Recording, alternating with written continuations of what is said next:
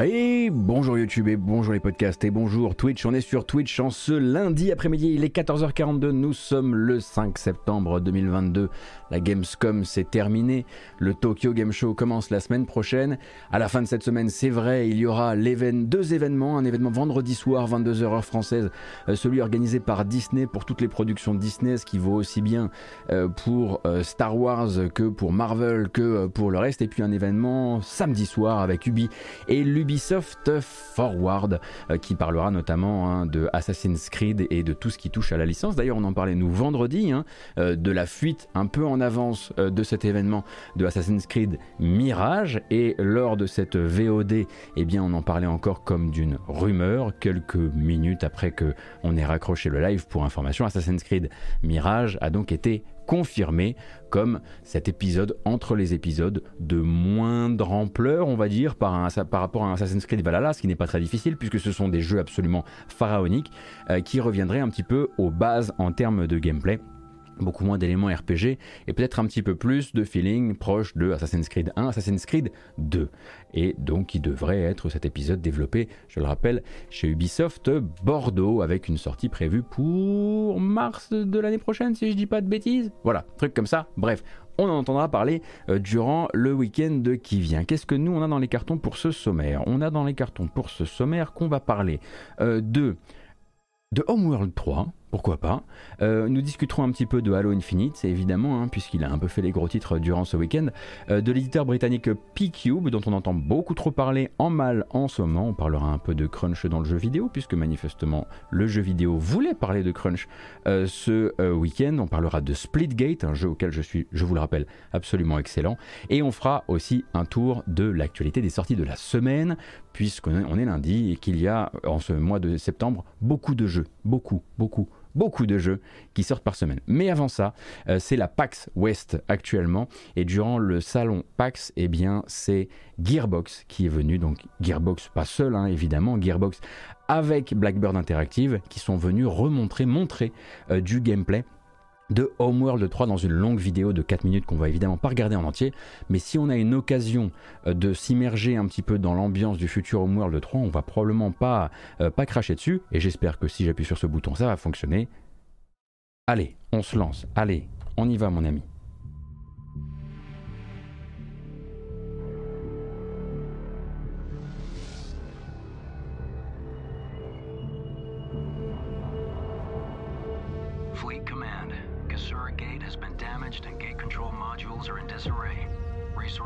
Resource controllers standing by to execute repairs. Alright, over. You are cleared for collection. Command, this is Interceptor Squadron Leader Joshua Kalel. Permission to escort our rock jockeys. Copy that. Green light confirmed. Ops, uh, did you track that hostile signal? It was there for a moment, then nothing. Contact, contact. Hostile fighters inside the structure. It's an ambush. They are targeting our resourcers. All interceptors with me. Guns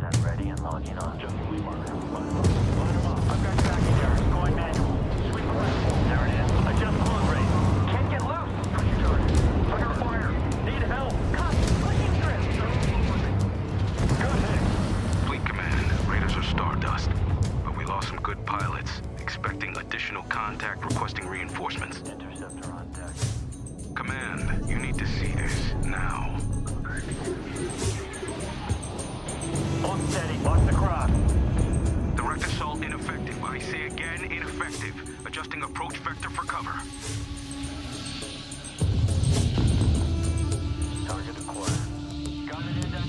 Alors on a déjà de quoi faire hein, en termes d'ambiance. Bon, Homeworld a toujours été connu pour ses ambiances, mais là j'ai l'impression que Blackbird Interactive euh, est en train de nous pondre un truc quand même assez incroyable en termes d'expression, de, gigantisme, de rapport d'échelle, d'ambiance bien sûr. Euh, pour rappel, donc le jeu est, toujours attendu, enfin toujours attendu, a été repoussé plein de fois, hein, mais euh, attendu pour l'instant pour l'an prochain. À la musique, non, ce n'est pas Bear McCreary, le compositeur sur Battlestar Galactica et actuellement sur Les Anneaux de Pouvoir de, les anneaux de pouvoir, c'est ça, les anneaux de pouvoir, euh, mais plutôt euh, Paul Rusky, Paul Rusky hein, qui a toujours été à la composition musicale sur la série euh, des Homeworld. Et justement, puisque le jeu était présent, on va dire un petit peu lors de la Gamescom et qu'il est présent également à PAX West, les développeurs nous rappellent qu'ils ont plusieurs styles de jeux prévus pour, pour ce Homeworld 3 et notamment toujours cette promesse euh, qu'il faudra bien sûr expliciter plus tard, euh, d'un mode de jeu coopératif roguelite dans lequel deux joueurs pourraient se partager une flotte et l'emmener un peu en mode endurance, essayer de la faire survivre le plus longtemps possible, de bataille en bataille, de migration en migration. Donc évidemment jouable solo, mais aussi jouable à deux joueurs avec donc deux commandants pour cette flotte. Euh, alors bien sûr tout ça c'est un truc, simplement c'était plus une manière pour les développeurs de dire au fait ce mode là en fait il n'est pas parti à la, il n'est pas parti à la poubelle. Il sera toujours dans le jeu qu'on veut vous livrer l'an prochain, mais pour l'instant, il n'a pas été, voilà, on n'a pas encore vraiment explicité la manière dont il fonctionnera exactement, les détails, etc., etc. En tout, vous en avez euh, pour 4 euh, minutes de gameplay hein, sur cette, fin de gameplay, d'image de gameplay, on va plutôt dire ça comme ça sur cette nouvelle euh, vidéo pardon, mise euh, en ligne par Gearbox, car oui, Gearbox est bel et bien hein, euh, le, l'éditeur du projet, comme il est d'ailleurs, enfin non, j'allais dire comme il est, comme il est éditeur de, des autres jeux de Blackbird Interactive, mais c'est pas du tout le cas, hein, puisque Shipbreaker par exemple, car oui, Artspace Shipbreaker est un jeu du même studio, et eh bien lui est chez Focus.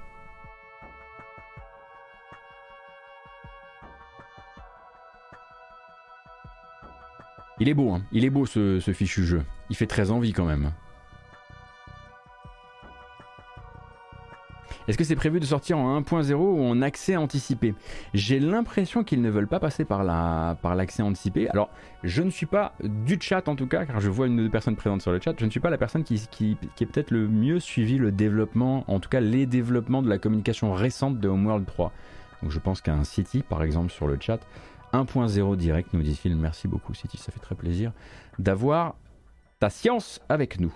Euh, attendez une seconde, j'appuie sur ce bouton, j'espère qu'il ne va rien casser. Non, c'est bon. Euh, voilà, voilà, voilà. Euh, donc ça c'était pour Homeworld 3. On a déjà parlé de Assassin's Creed Mirage. On reparlera d'un autre jeu hein, qui se montre justement durant cette PAX West. Mais on va peut-être parler un petit peu de 343 Industries, les développeurs notamment du dernier Halo, Halo Infinite. Donc coup dur de plus hein, euh, pour une relation déjà très compliquée entre, entre 343 Industries et les fans de Halo et les fans de Halo Infinite. On a appris donc en fin de semaine dernière une grosse mise à jour de la feuille de route post-sortie du jeu, avec à la clé des nouveaux reports et quelque part des nouveaux constats d'échec également. Aux dernières nouvelles, donc, le multijoueur de Halo Infinite devait être étoffé en fin d'année 2022 par l'arrivée de la saison 3, qui devait embarquer de nouvelles cartes, de nouvelles armes, des nouveaux outils aussi, hein, des équipements, et un gros Battle Pass d'une centaine de niveaux, si je dis pas de bêtises, euh, ainsi donc que le mode Forge, donc l'éditeur de bataille euh, du mode multijoueur de Halo Infinite, et également les fonctions coopération de la campagne solo qui, je vous le rappelle, n'avait pas été déployée au moment du lancement du jeu en fin d'année dernière. Donc pour l'instant, il était impossible de jouer au jeu à deux, que ce soit en local ou en ligne. Finalement, 343 Industries va venir intercaler une espèce de mise à jour intermédiaire, euh, mise à jour surprise cet hiver, début novembre, pendant que la véritable saison 3, elle, elle attendra le 7 mars 2023 sont repoussés, car tout n'est pas repoussé, sont repoussées certaines des nouvelles maps, les nouveaux équipements, le gros Battle Pass de 100 niveaux est remplacé par un petit Battle Pass de 30 niveaux, et certainement la 1.0 du mode Forge aussi, puisque justement cet éditeur de bataille, il sera mis à disposition dès le mois de novembre prochain, mais en version bêta seulement. Donc il faudra évidemment le voir s'étoffer, se corriger avec le temps. La coop hein, sera également livrée à cette même date, en novembre. Mais sans le mode local. Et c'est bien là toute la surprise et la mauvaise surprise hein, qu'a pu, pu, accueillir une partie de la communauté Halo Infinite. Après des mois à le promettre, ce mode euh, d'écran partagé local, après certains discours commerciaux hein, vis-à-vis du jeu qui, pour rappel, euh, appuyaient le fait que non seulement ce monde, ce grand monde ouvert, en tout cas ces grosses, cette grosse zone ouverte, était capable euh, de tourner sur une seule, enfin je veux dire, de, était capable de tourner en solo, mais serait capable de tourner aussi en écran partagé, donc d'accueillir deux joueurs avec deux points de vue différents. Et eh bien après tout ça, le studio capitule et annonce avoir totalement annulé cette fonctionnalité. Je vous cite exactement ce que dit le communiqué. Afin d'améliorer et d'accélérer le développement des services en direct actuels et de mieux répondre aux commentaires des joueurs et aux mises à jour de confort de jeu, nous avons réaffecté les ressources du studio et ne, travaillons plus sur cette coopération en écran partagé local pour la campagne. Alors évidemment, on se doute que ce sont également euh, des données hein, qui leur ont permis d'identifier la fonctionnalité comme beaucoup plus gourmande en temps que véritablement attendue par un nombre, on va dire, significatif de joueurs, en tout cas significatif pour euh, la logique de développement du jeu. Mais les fans de la série se souviennent également d'un damage control qui avait déjà eu lieu sur ce même sujet à propos de Halo 5 Guardians, qui ne proposait pas d'écran partagé justement, alors que justement son aventure était vécue par plusieurs, par une escouade de personnages, euh, et de la promesse donc de Bonnie Ross et de 343 Industries à l'époque. Et je vous la cite, dorénavant, Halo aura toujours un mode coop en local. Donc ça devait, être, ça devait faire partie de ces promesses qu'on n'allait jamais venir déboulonner du projet, on, allait devoir les livrer car on s'était un peu engagé vis-à-vis de la communauté durant tout ce temps-là. Et donc un moment encore à, nouveau compliqué évidemment euh, pour l'équipe et pour le jeu, euh, dont certaines promesses donc de base arriveront finalement un an et demi après la sortie du jeu, qui lui-même avait été repoussé d'un an. Et on peut ajouter en plus de ça ce truc évidemment annulé, euh, ainsi bien sûr que la frustration de voir bah, c'est une frustration que moi pour l'instant j'ai beaucoup ressenti de voir ce lancement multijoueur free to play vraiment tonitruant euh, fin 2021 et finalement l'incapacité du studio à assurer un suivi à la hauteur au-delà bien sûr des déblocages cosmétiques mais l'ajout de contenu etc etc le gameplay défonce le gameplay donne envie euh, d'y mettre énormément énormément de temps de jeu mais rapidement, euh, le jeu n'a pas réussi à capter l'attention euh, et a même vite disparu, trop vite disparu pour ce qui était quand même à la base fin 2021 le shooter multijoueur qui avait créé la surprise et qui avait, euh, comment dire, renversé un peu la table par rapport aux attentes. Battlefield 2042 se, vautre complètement. Euh, Halo Infinite avec son multijoueur free-to-play arrive et arrive à construire une hype qu'on ne lui attendait pas forcément chez des joueurs qui n'avaient jamais joué justement euh, un, un, Halo avant, mais en tout cas sur la partie multijoueur, c'est mon cas par exemple. Et à côté de ça, bah voilà, l'impossibilité de garder, de garder cet élan et même la perte rapide euh, euh, de, l'élan. Alors je rattrape ce que vous disiez sur le chat parce qu'il me semble qu'il y a un correctif sur un, aspect que je n'avais peut-être pas. Euh, correction, Forge est plus qu'un éditeur de bataille, c'est un éditeur de cartes, de modes de jeu. Oui, en fait, j'aurais dû dire éditeur de... Pour moi, éditeur de bataille, pardon, Taleb, ça, vraiment, ça encapsulait tout ça, quoi.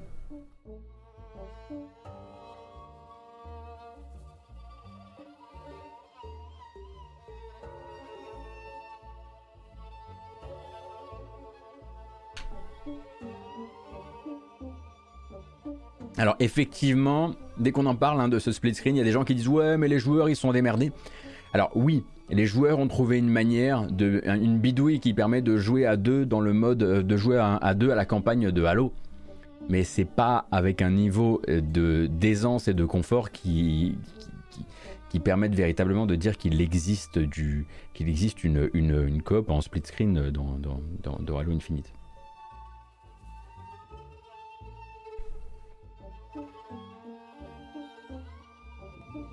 Merci beaucoup pour le euh, follow d'aider la menace. Je lis sur le chat, gros chiffre, le premier mois, ils ont perdu 95%, pour, 95 des joueurs et Microsoft s'en fout tant qu'ils atteignent tant et tant de nombre de joueurs via le Game Pass, c'est un succès pour eux. J'avoue que j'ai pas du tout suivi les chiffres en fait de, perte de vitesse euh, du jeu, mais bon évidemment je me souviens aussi beaucoup des promesses euh, et, des, des, nombreuses promesses reportées et de comment bah, justement lors de sa sortie beaucoup des personnes qui ont évalué le jeu eh bien l'évaluer, même moi d'ailleurs, l'évaluer aussi à l'aune de pas mal des, promesses qui, avaient, qui étaient réalisées et qui devaient arriver euh, à la base sous les six premiers mois quand même. Parce que c'était ça hein, le, deal de base. Le jeu est reporté d'un an, mais en plus il sortira, il sortira une partie de son, contenu euh, dans les six mois qui suivent la sortie. Enfin voilà. Et on va parler un petit peu de P-Cube. P-Cube, donc ça fait tout juste une semaine que l'éditeur britannique P-Cube donc a été accusé par un studio indonésien, euh, Toge Productions pour le compte d'un autre développeur, mais on va faciliter en disant Toge Productions, d'avoir, souvenez-vous, détourné une subvention venant d'un constructeur, l'un des trois constructeurs principaux, une subvention donc euh, adressée à la base euh, aux développeurs issus de pays peu représentés dans le développement de jeux vidéo. Et donc ils étaient déjà accusés de ça, et c'était déjà une accusation qu'ils avaient gentiment, hop, mise sur le côté en euh, renvoyant un petit peu Toge Productions à, euh, des, euh, à, à leur faute à eux. Enfin bref, ils avaient un petit peu dit miroir. Et voilà donc que P-Cube fait déjà l'objet d'une deuxième accusation officielle. Je dis deuxième accusation officielle parce qu'il y a aussi plein de gens qui sur les réseaux sociaux, des petits développeurs, euh, généralement des développeurs solo, etc., ont parlé de leur mauvaise expérience de négociation avec P-Cube. Mais là on parle d'un studio qui a déjà sorti un, jeu avec eux. Et cette fois-ci c'est une équipe thaïlandaise qui s'appelle Corcel. Et Corcel donc affirme que P-Cube euh, n'aurait pas respecté les engagements financiers promis dans leur accord d'édition. Euh, donc de, l'argent qui leur était dû à certains moments du développement du jeu, à certains moments de son exploitation, et qui ne leur est jamais arrivé. Corcel, pour vous remettre un petit peu le, pour les placer dans le paysage, ils ont développé un action RPG qui s'appelle Eterno Blade 2, qui est assez peu connu en l'occurrence. Euh, oui, Mickey Guevara, j'ai expliqué que je faisais un raccourci. Mais parce que, en fait, vu que Toge Production était dans l'explication avec, était dans, le, dans, dans la déclaration avec Mojiken, bref, j'ai essayé de simplifier un truc, mais au finalement, je me retrouve à le complexifier. Bref, on revient à Blade 2. Bref, qui est donc déjà un jeu sorti, lui, qui est déjà sur le marché, et pour lequel en fait les deux parties, d'un côté P-Cube et de l'autre Corcel, s'étaient entendues sur une durée limitée. En gros, selon Corcel, encore une fois, c'est toujours, hein, ce sont, les, deux, euh, manières de présenter les choses euh, qui, vont, euh, qui vont nous intéresser ici. Corcel donc dit que P-Cube, leur éditeur, ne devait rester éditeur du jeu que jusqu'à septembre 2020, date à laquelle en fait les droits d'édition du jeu devaient leur revenir à eux, développeurs du jeu. Il devait être, en gros, on devait leur rétrocéder ses droits d'édition et donc la totalité des revenus réalisés sur les jeux. Selon Corcel, P-Cube n'aurait pas restitué, restitué pardon, ses droits et continuerait encore aujourd'hui à se faire du blé en tant que distributeur du jeu, notamment sur les, euh, sur les boutiques consoles. Pas sur Steam manifestement, mais sur les boutiques euh, consoles. Euh, et c'est là où ça va un petit peu plus loin, euh, c'est qu'a priori Corcel, dans son pas a priori, mais dans sa déclaration sur Twitter, le studio de développement donc accuse son ex-éditeur de chantage. Il leur aurait proposé en fait de leur rendre ces fameux droits d'édition qu'ils leur devaient contractuellement en échange du silence du studio de développement vis-à-vis des sommes qu'ils n'avaient finalement pas touchées. Des sommes que finalement l'éditeur ne leur avait jamais versées. En gros, il leur, aurait fait du chantage au silence en leur disant on vous doit du blé, euh, on, ne le dites pas, si vous ne le dites pas, on vous rend la licence qu'on vous doit. Donc voilà, un abus de pouvoir absolument gigantesque si ça s'avère être exact évidemment. Et donc, comme pour l'affaire Space for the Unbound, euh, P-Cube s'est empressé très rapidement de publier une réponse dans laquelle l'éditeur britannique contre-attaque et accuse en gros Corcel de déformer les faits. Ils affirment en outre avoir toujours respecté leurs obligations vis-à-vis du studio, et ce, je cite, et c'est là qu'on voit un petit peu le drapeau rouge se hisser doucement au-dessus de P-Cube, une fois de plus, et ce, je cite, malgré les très mauvaises critiques et ventes. Ils auraient respecté leurs obligations vis-à-vis du studio, malgré les très mauvaises critiques et ventes, ce qui semble être une manière pour eux de minimiser l'affaire et de peut-être se faire passer pour les victimes d'un jeu de piètre qualité. Alors moi je suis pas spécialiste encore une fois, mais ce genre de tournure, pour moi, c'est, comme je le disais, un très gros drapeau rouge dans le sens où P-Cube est tenu de respecter ses engagements et ce, qu'importe la réception du jeu ou sa réussite commerciale, à moins que ça ait été mis dans les petites, dans les petites lettres du contrat. Et je vois pas trop le rapport, sauf si tu as un objectif très clair et très précis que sur l'aspect public des choses, l'image de non-professionnalisme, elle change de camp et elle retourne sur le studio de développement, sur Corcel, plutôt que de rester sur P-Cube. Le problème, c'est que ça fait deux fois là qu'on entend parler euh, des pratiques euh, particulières de l'éditeur britannique et des pratiques qui alors, vous allez me dire, comme par hasard, il se comporte avec, comme ça avec euh, des, studios de développement venus d'Asie, venus de pays moins représentés dans le jeu vidéo, la Thaïlande, l'Indonésie. Alors, effectivement, on pourrait se dire, dites donc, P-Cube, ça fait quand même très British Empire votre truc là. faut pas oublier non plus que c'est un peu la spécialité de cet éditeur en l'occurrence, hein, justement, de travailler avec les, avec les développeurs asiatiques. Pardon. Mais effectivement, il y a quand même un rapport de force et il y a une manière d'utiliser ce rapport de force. Bien sûr, si ces deux euh, accusations euh, sont, euh, sont, sont, sont, vraies, qui donnent pas du tout envie de, de, travailler, travailler avec eux et qui donnent surtout envie de transmettre au moins euh, ce genre d'informations autour de soi, auprès des développeurs qu'on connaît, auprès des gens qui pourraient se poser la question, au fait, euh, dans le, grand Far West que, qu'est l'édition, ou on va dire la, labellisation de jeux indépendants, euh, qui, sont les, qui sont ceux qui ont le moins de casseroles, de plus en plus ça se, voilà, ça se complique pour P-Cube. Euh, parce que généralement ces choses-là font boule de neige et je serais absolument pas étonné de voir dans les semaines à venir d'autres développeurs euh, justement sortir du bois avec une histoire assez similaire, dans le sens où, comme vous pouvez le voir, celle-ci, celle autour du jeu, donc je vous rappelle, hein, c'est un jeu assez peu connu, euh, du jeu qui s'appelle, je vous le rappelle, Eternal Blade 2. Eh bien, en l'occurrence, c'est une histoire qui date de 2020. Les droits d'édition auraient dû être rétrocédés en 2020. Ça fait deux ans qu'on est déjà dans une période de grand silence, donc on est déjà dans une espèce d'omerta. Et si d'autres développeurs sont dans la même situation euh, depuis, depuis tout ce temps, ça risque forcément euh, de, péter un petit peu plus. Alors j'ai entendu dire que euh, l'éditeur britannique avait plutôt, comment dire, le verbe assez libre sur le sujet, sur son Discord officiel, et que là-bas, il était question de, il était question de, du dire, oh, écoutez, encore, encore des choses euh, comment dire, encore des accusations absolument non fondées. Mais j'avoue que alors, ça aurait peut-être dû être mon, devoir dans la préparation de cette émission, mais j'ai pas eu le cœur ce week-end euh, à aller faire un tour sur ce Discord et à faire les recherches nécessaires pour voir un petit peu la manière dont les officiels euh, de l'éditeur traitaient le truc vis-à-vis de leur communauté sur, sur Discord. ça mériterait peut-être que j'aille faire un tour à l'occasion, d'ailleurs.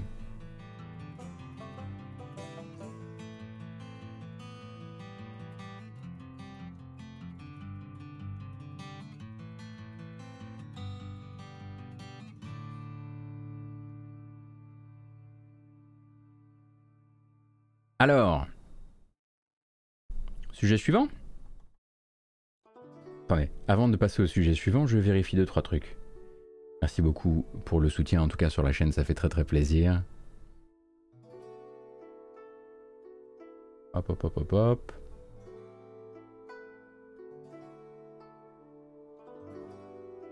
Attendez, faut qu'on change la musique là.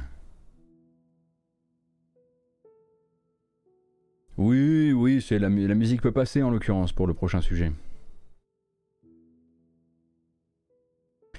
Alors, le prochain sujet commence avec une citation.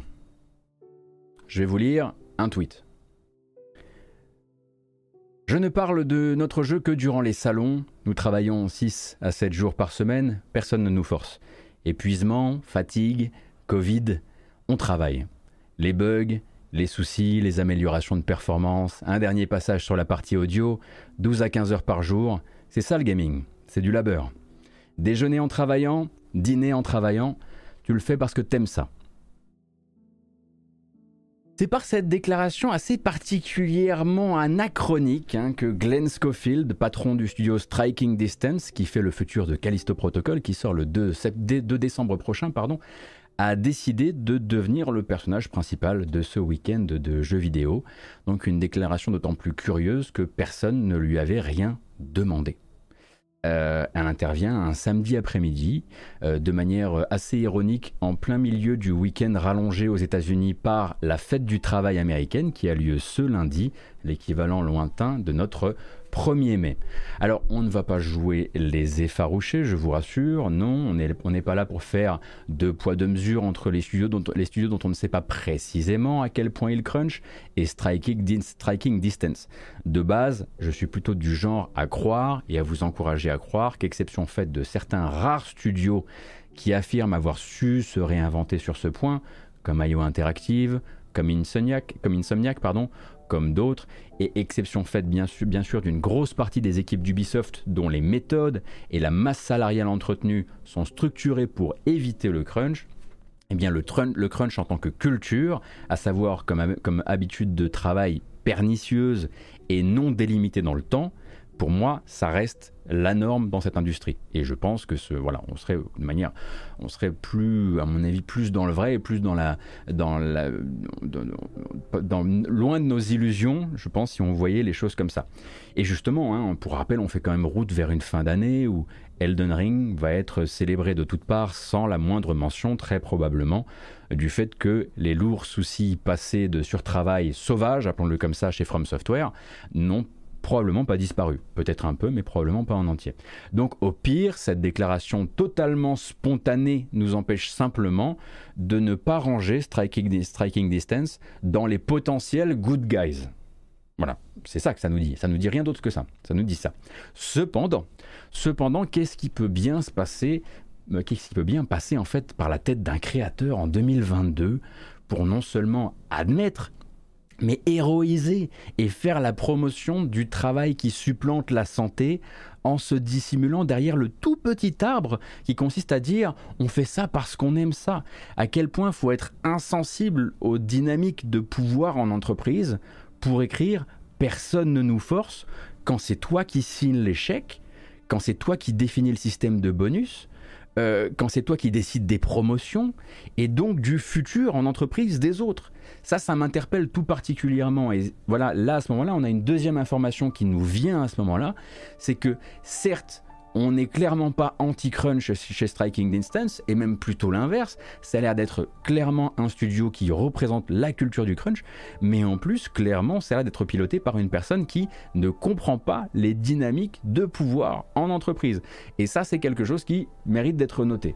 Euh, donc ça fait des années hein, que certains cadres de très très gros studios qui tentent justement de revenir, expliquent l'aspect pernicieux du crunch en tant que culture, comment la manière dont sont faits les jeux vidéo, euh, comment dire, fait qu'entretenir une politique de chacun fait ce qu'il veut, de la liberté de chacun, c'est justement ça la crunch culture, quoi.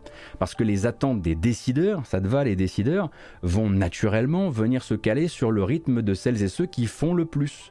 Parce que si le mec qui travaille plus que toi et juste avant toi dans le sens de transit du code, des assets, etc., eh bien c'est pas lui qui sera vu comme un libre fonceur, mais toi qui passeras pour l'entonnoir, l'endroit où ça bloque, l'endroit où ça va moins vite. Et c'est naturellement pas toi, et c'est pas ta tête qui apparaîtra dans la tête de ton boss euh, lorsque euh, on se demandera à qui distribuer les promotions.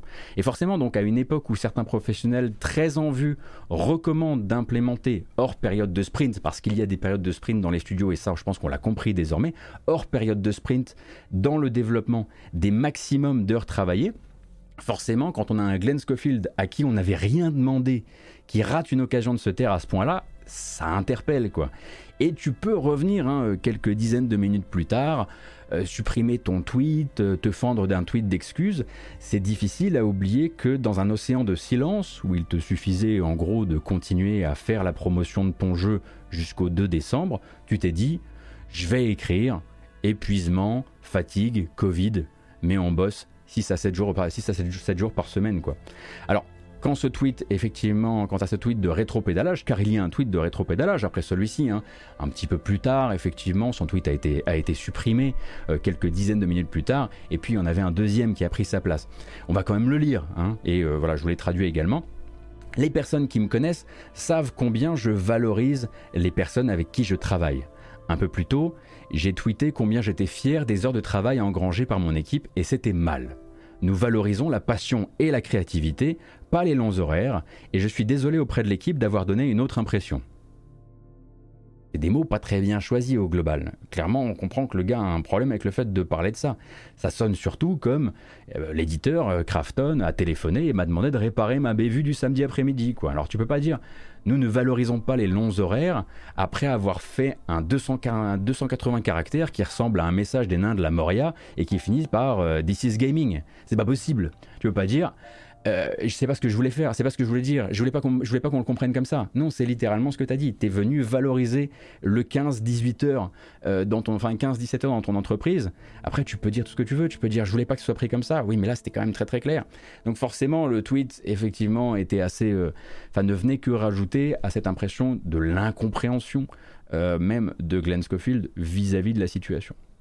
Donc, de là, bon nombre, bien sûr, d'anciens de l'industrie du jeu vidéo sont venus apporter leur vision euh, de la chose hein, euh, dans un internet où forcément une partie des joueurs euh, qui met les jeux avant les gens disaient ouais mais bosser beaucoup ça fait grimper les échelons et ça permet de rapport, ça fait sûrement rapporter du blé aux gens qui bossent beaucoup, donc aux F quoi. Et puis donnez-moi le jeu surtout, on s'en fout du reste.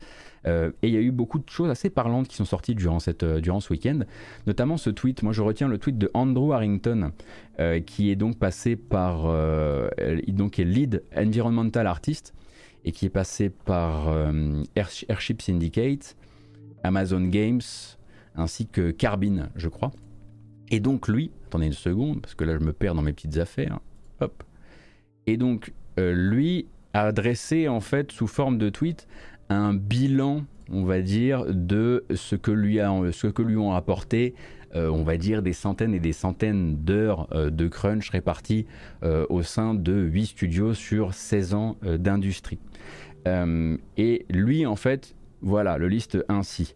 Le total de mes rémunérations pour des centaines d'heures de crunch dans 8 studios différents en 16 années dans cette industrie, c'est 5 licenciements, 4 annulations de jeux, 3 fermetures de studios et environ 9000 dollars de primes. Ça ne vaut jamais le coup, ça ne bénéficie qu'aux personnes qui ont promis des résultats incompatibles avec la taille actuelle de leur équipe. Et effectivement, celui-ci est assez parlant dans le sens où je pense que beaucoup, beaucoup de gens imaginent, alors ce n'est qu'un exemple bien sûr, mais beaucoup de gens imaginent que de telles sommes de surtravail, en tout cas non contrôlées, pas une période de sprint au milieu du développement de ton jeu, pas au moment où tu fabriques la démo, pas au moment où tu vas euh, te déplacer, euh, euh, enfin pas, le dernier mois avant la sortie, on, on peut dire ça comme ça. je veux dire, on imagine qu'on va engranger plus de 9K dollars, enfin 9000 dollars en 16 ans.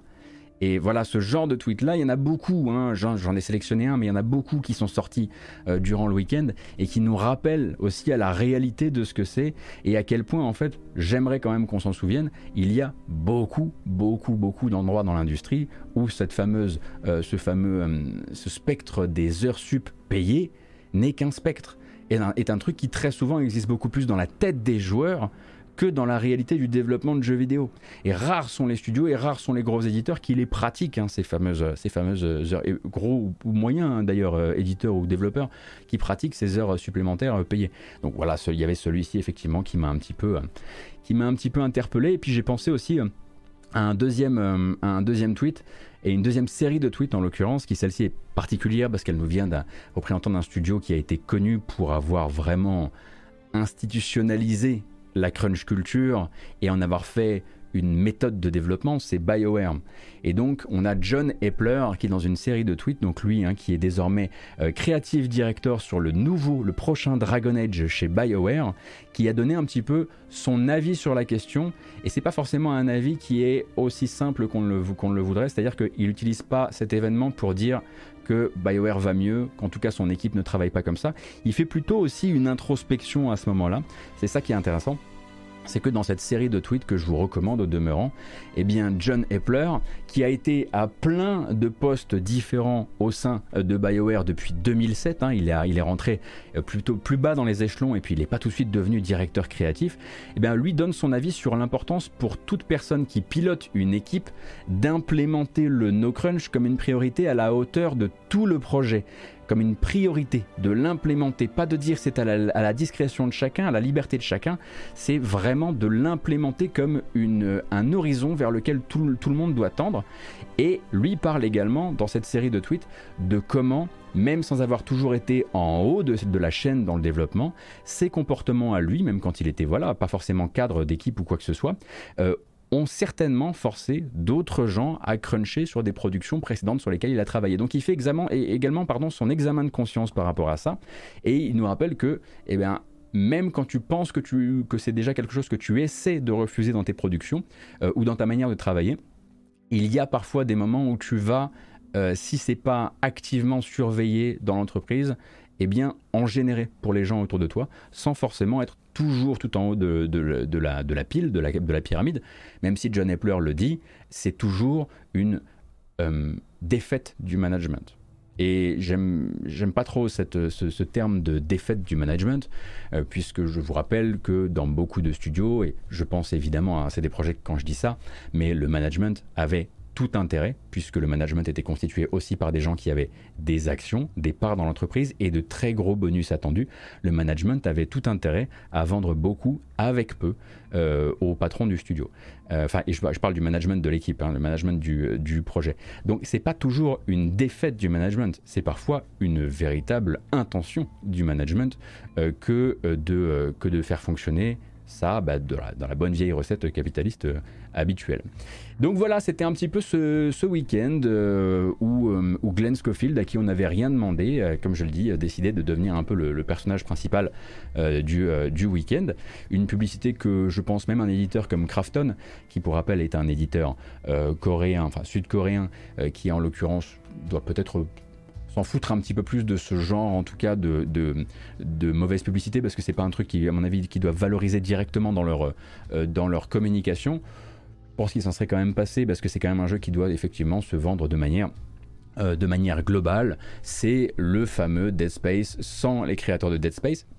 Et le pire là-dedans, maintenant que j'y pense, c'est que c'est littéralement une équipe qui s'est construite autour de un visage, un nom, le visage de Dead Space, le créateur de Dead Space, l'auteur. Hein, si vous voulez qu'on fasse un très très gros truc en très gros, entre très gros guillemets, le Kojima, euh, du, jeu d'horreur, euh, du jeu d'horreur spatial. On le suit pour sa vision, on suit le nom.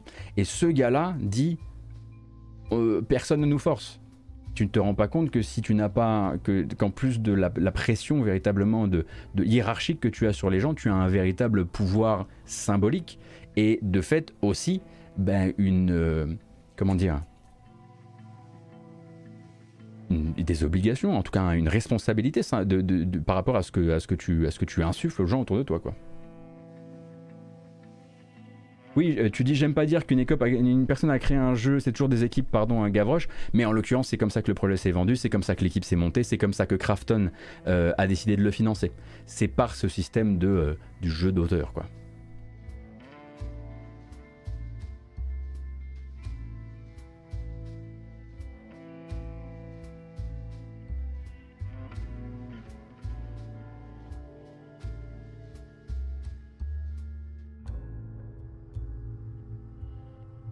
Je rattrape les, désolé, je rattrape les messages. Je suis pas énervé, hein. Je vois plusieurs messages qui disent voilà, vous, vous nous l'avez énervé. Non, mais c'est pas, je suis pas énervé, mais je suis juste, euh, honnêtement, j'ai juste roulé des yeux quand j'ai vu ça. Je me suis dit, je me suis surtout dit à quel point faut pas avoir plus loin que le bout de son nez pour se dire là, écoutez, je marchais plutôt pas mal, je vais, je vais me mettre un coup de pioche dans le gros orteil. Pour le. Non, mais juste, j'ai envie de compliquer mon week-end. c'est ça, c'est ça en fait surtout. C'est vraiment c'est de se dire, putain, ce machin qui est mis, qui est vraiment porté au nu, qu'on nous montre comme un des gros jeux de, de la fin d'année, il faut absolument qu'il soit de tous les événements, c'est la hype autour de lui, etc. L'équipe est vraiment conduite par un type qui vraiment voit un nid de poule et se dit, oh, bah, je vais sauter dedans, tiens je vais y aller. J'ai trois jours là justement. Bah, vu que c'est un week-end rallongé, j'ai un jour de plus. Et je m'ennuie vite. Oh là là, je m'ennuie vite.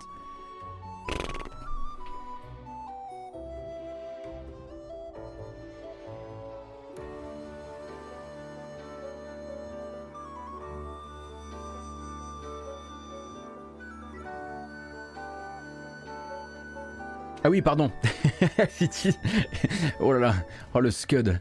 Enfin, euh, voilà. City vient d'envoyer un missile qui a fait un petit tour de la Terre, effectivement. Bah non, il les est pas en week-end puisqu'il bosse aussi le week-end. Personne ne le force. C'est vrai. Bref.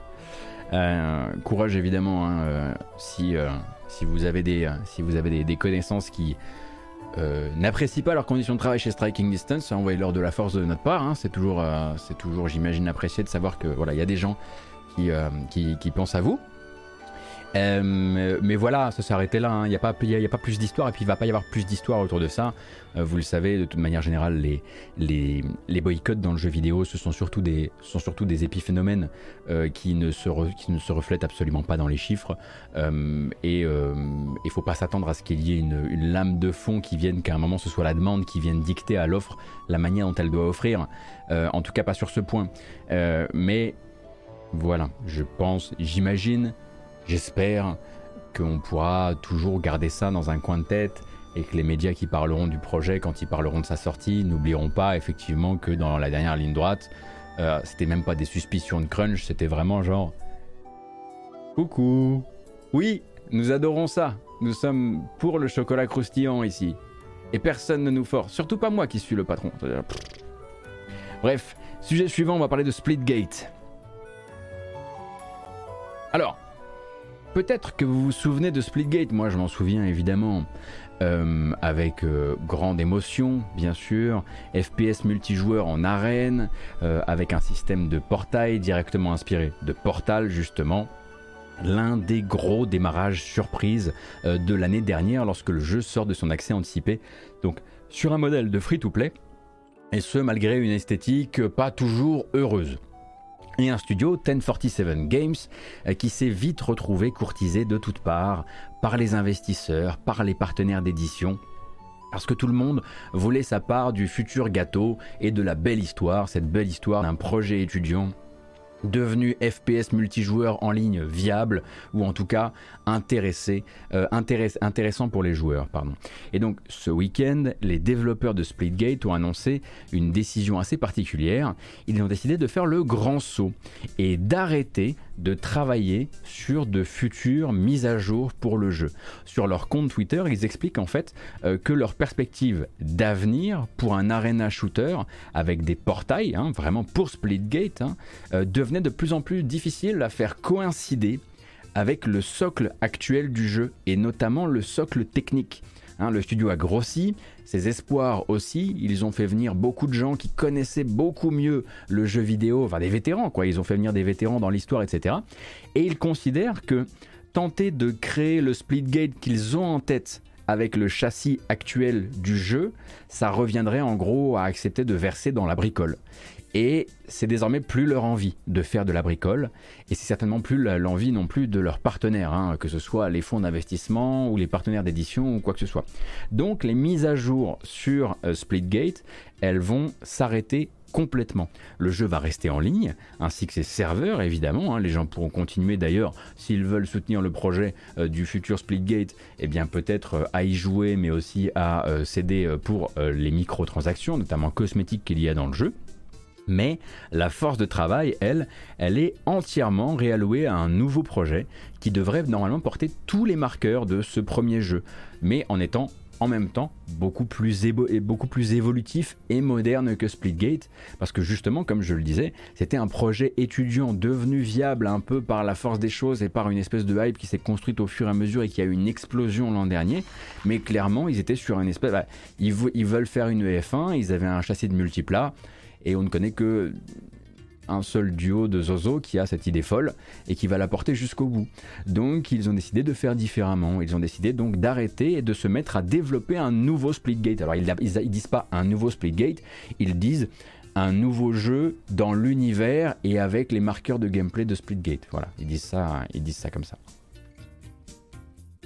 Et il faut du courage bien sûr et des fonds aussi en termes de, en termes de, de, de, finances.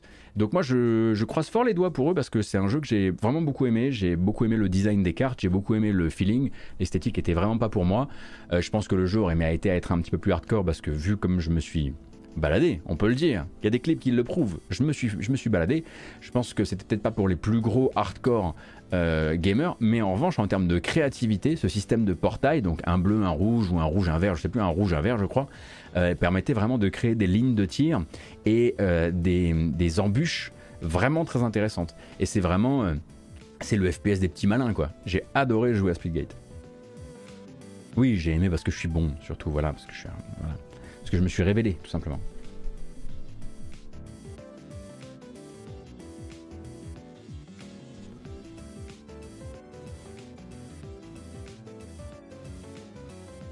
J'avoue, euh, Taleb, que hum, je sais pas trop, parce que la question m'interpelle, je sais, je, sais pas trop s'il fallait comprendre effectivement qu'il voulait faire que dans le même univers, avec les mêmes marqueurs de gameplay, ça voulait pas dire qu'il voulait plutôt faire un jeu, un, jeu avec une campagne solo aussi. Je l'espère pas uniquement solo, parce que ce serait quand même perdre une très très grande partie euh, des gens que de dire euh, hey on va stopper ce, jeu multi on va faire un jeu solo sur les, mêmes bases. J'espère qu'en tout cas qu'il aura les deux, les deux aspects quoi T'as bien dit embûches parce que tu pensais à des pièges Non, non, des véritables embûches, euh, Shinto. Des. Hmm, pas des. Non, non, des embûches, des. Des. Comment dire ça? Tomber dans une embûche, quoi. Créer une embûche. Non, mais embûche et embuscade, c'est pareil, hein. Arrêtez. Les embûches, c'est exactement la même chose que les embuscades. Venez pas m'expliquer le français. Hein. Je vous rappelle que j'ai écrit sur Gamecube pendant 6 ans. Mhm. Ils m'ont pas viré, je suis parti tout seul. Alors, euh... s'il vous plaît. Allez, changement de sujet. À chaque fois que j'utilise le mot embûche, je pense toujours au mot embrouille. Parce que dans la chanson Oliver, chantée par Anne, sur un vinyle Disney, elle disait Les embûches et les embrouilles, tu les connais par cœur. Et toc. Oh oui. Oh oui, j'ai changé de sujet. Nouveau sujet donc, et celui-ci est assez court. Sachez simplement que euh, l'autre jour, les acheteurs de euh, Bioshock, et je crois de Bioshock Infinite, attendez ça, de Bioshock Remastered, de Bioshock Remastered 2, enfin Bioshock 2 Remastered, pardon, de Bioshock Infinite, les versions Steam euh, du jeu se sont vues ajouter un petit peu en même temps euh, des patchs, chacun son patch, euh, promettant donc des ajouts de quality of life. La quality of life dans le jeu vidéo, c'est généralement une manière de mettre les joueurs plus en confort. Donc euh, ça peut être de nouvelles options, euh, de nouveaux paramétrages par exemple sur un jeu qui a déjà bien vécu.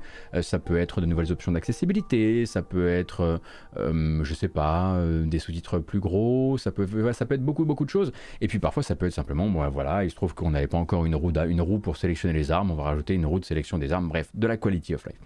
Ce qu'on ne savait absolument pas, c'est que 2K Games, ça reste quand même 2K Games, n'oublions pas, derrière cet ajout de quality of life venait en fait de rajouter sur les versions Steam de Bioshock 1 et 2 Remastered ainsi que Bioshock Infinite un launcher, leur launcher, le 2K Launcher. Je découvre, moi, l'existence du 2K Launcher, par exemple. Je savais pas. Puis je me disais qu'on avait déjà suffisamment. Donc la possibilité, disent-ils, de pouvoir se connecter donc et euh, de euh, et donc enfin je sais plus comment ils comment ils appellent exactement leur euh, comment ils ont maquillé le truc mais voilà la possibilité de se attendez je vais retrouver ça. Ah oui account linking option a été ajouté et donc de la possibilité de pouvoir se connecter et d'acheter du nouveau contenu via le launcher. C'est sympa ça. Et puis ça ça correspond vraiment à l'idée qu'on se fait de la quality of life dans les jeux quoi. Un exécutable qui se lance avant ton exécutable et qui te propose d'acheter des trucs c'est pas mal. Et puis c'est surtout les joueurs de Steam Deck qui sont contents euh, donc de cet ajout de quality of life, puisque manifestement euh, ce launcher empêcherait le jeu de se lancer sur Steam Deck actuellement, ou en tout cas demanderait des bidouilles infinies pour refaire marcher des jeux qui se lançaient jusqu'ici sans aucun problème. Donc on sent bien la quality of life, vraiment. Merci beaucoup 2K Games. Ils ont forcément une bonne raison. Ah bah oui, Rouge-Gorge, ils ont une bonne raison. Ils ont des trucs à vendre. Bah, évidemment qu'ils ont une bonne raison.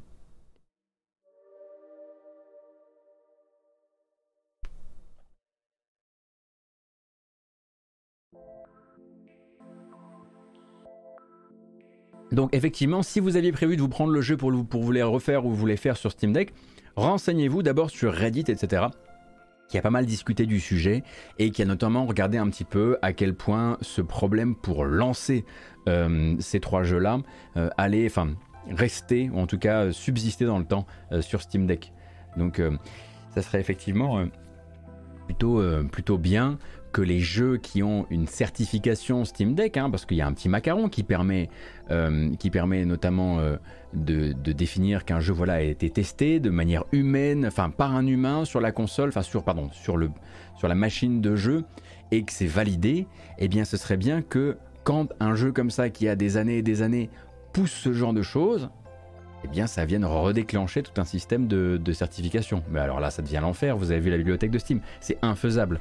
Donc en fait, c'est bien ce macaron, mais si l'éditeur repasse derrière, ça peut vite euh, créer des faux positifs, quoi.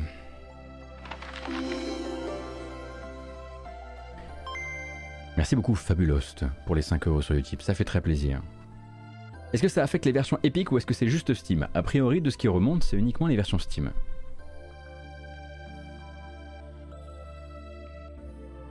On, te sent un peu tendu sur le Steam Deck, t'en as un qui arrive toujours pas. Toujours pas. Non, je, repousse l'échéance chaque jour. Mais ça va arriver. On le sait tous ça que ça va arriver, ouais.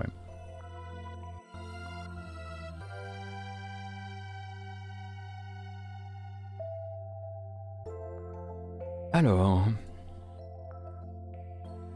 ne craque pas pour le Steam Deck. Ah mais moi je suis prêt à craquer là. Ah là j'ai plus aucune. Euh, j'ai plus aucun ego vis-à-vis de la machine. Oh là non, oh, moi ça fait longtemps là. Non, non, là c'est vraiment juste euh, que j'ai pas pensé à le commander. Hein. c'est vraiment juste ça. C'est juste j'ai oublié. Voilà, tout simplement. Non, non, non, elle, euh, virtuellement le, machin est déjà en route. Hein.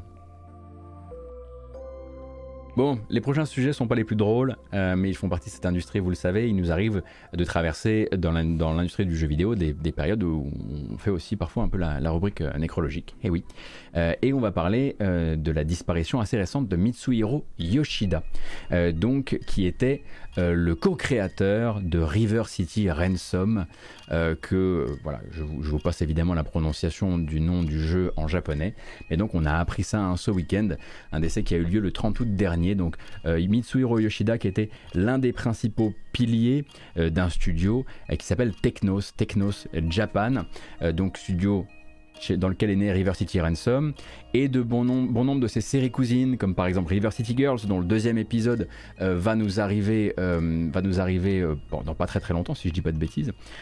sur son CV, on trouvait Super Dodgeball, on trouvait Nintendo World Cup, et ce jusqu'à la fin des années 2000, donc chez Technos Japan. Après, elle quitte Technos Japan il se fâche un peu avec le studio sur des questions créatives et avec l'autre créateur euh, de River City Ransom, ils font le studio Miracle Kids et Miracle Kids donc euh, qui va voilà perdurer comme ça euh, pendant, pendant assez longtemps à partir de la fin des années des années 2000 et rester toujours un petit peu en proximité euh, de, euh, des Kunio-kun de manière euh, générale. Et donc c'est ce même studio, Miracle Kids, qui annonçait justement il y a deux jours la disparition soudaine de celui qui était encore leur président jusqu'alors. Et le mot soudain nous met sur, nous met sur la voie de quelque chose voilà, d'assez inattendu et donc peut-être pas une maladie longue ou, ce genre de choses. Voilà donc. Et en fait, il y en a deux hein, de, ces, de ces actualités aujourd'hui, puisqu'on a également appris ce week-end le décès du journaliste Mike Fahy. Pai, Feihi, on va dire Feihi. Alors, euh, Uncle Feihi pour les intimes, euh, donc de Kotaku, si vous suivez le site depuis sa création, depuis euh, longtemps, hein, donc un journaliste américain a un enthousiasme très communicatif, un très grand fan de Hatsune Miku notamment, qui contribuait à l'éditorial de Kotaku depuis près de 15 ans tout de même, une activité dont il avait dû réduire l'intensité aux alentours de 2018, quand il a eu un accident de santé assez grave, qu'il a, l'a placé en chaise roulante. Et il semblerait donc que sa situation soit à nouveau aggravée et il est décédé le 2 euh, septembre dernier avec effectivement euh, voilà dans son sillage beaucoup de dans le sillage de ce décès euh, beaucoup de messages endeuillés de la presse vidéoludique américaine puisque évidemment il faisait partie on va dire des darons de cette nouvelle presse internet jeux vidéo américaine. Donc vous lirez probablement beaucoup de messages si vous suivez notamment des, journalistes JV américains qui parleront de, Uncle Fay euh, dans les temps à venir, dans les jours à venir.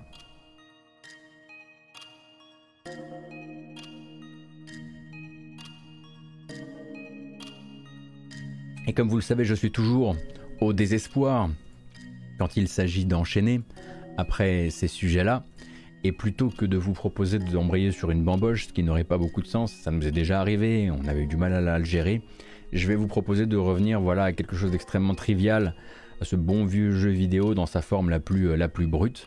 Et je vais vous demander de participer un peu et de me dire, à votre avis, qui sont euh, les jeux qui ont généré le plus de revenus sur Steam la semaine dernière. C'est notre petit jeu du lundi, quoi. Il est rassurant, c'est une coutume, tout simplement.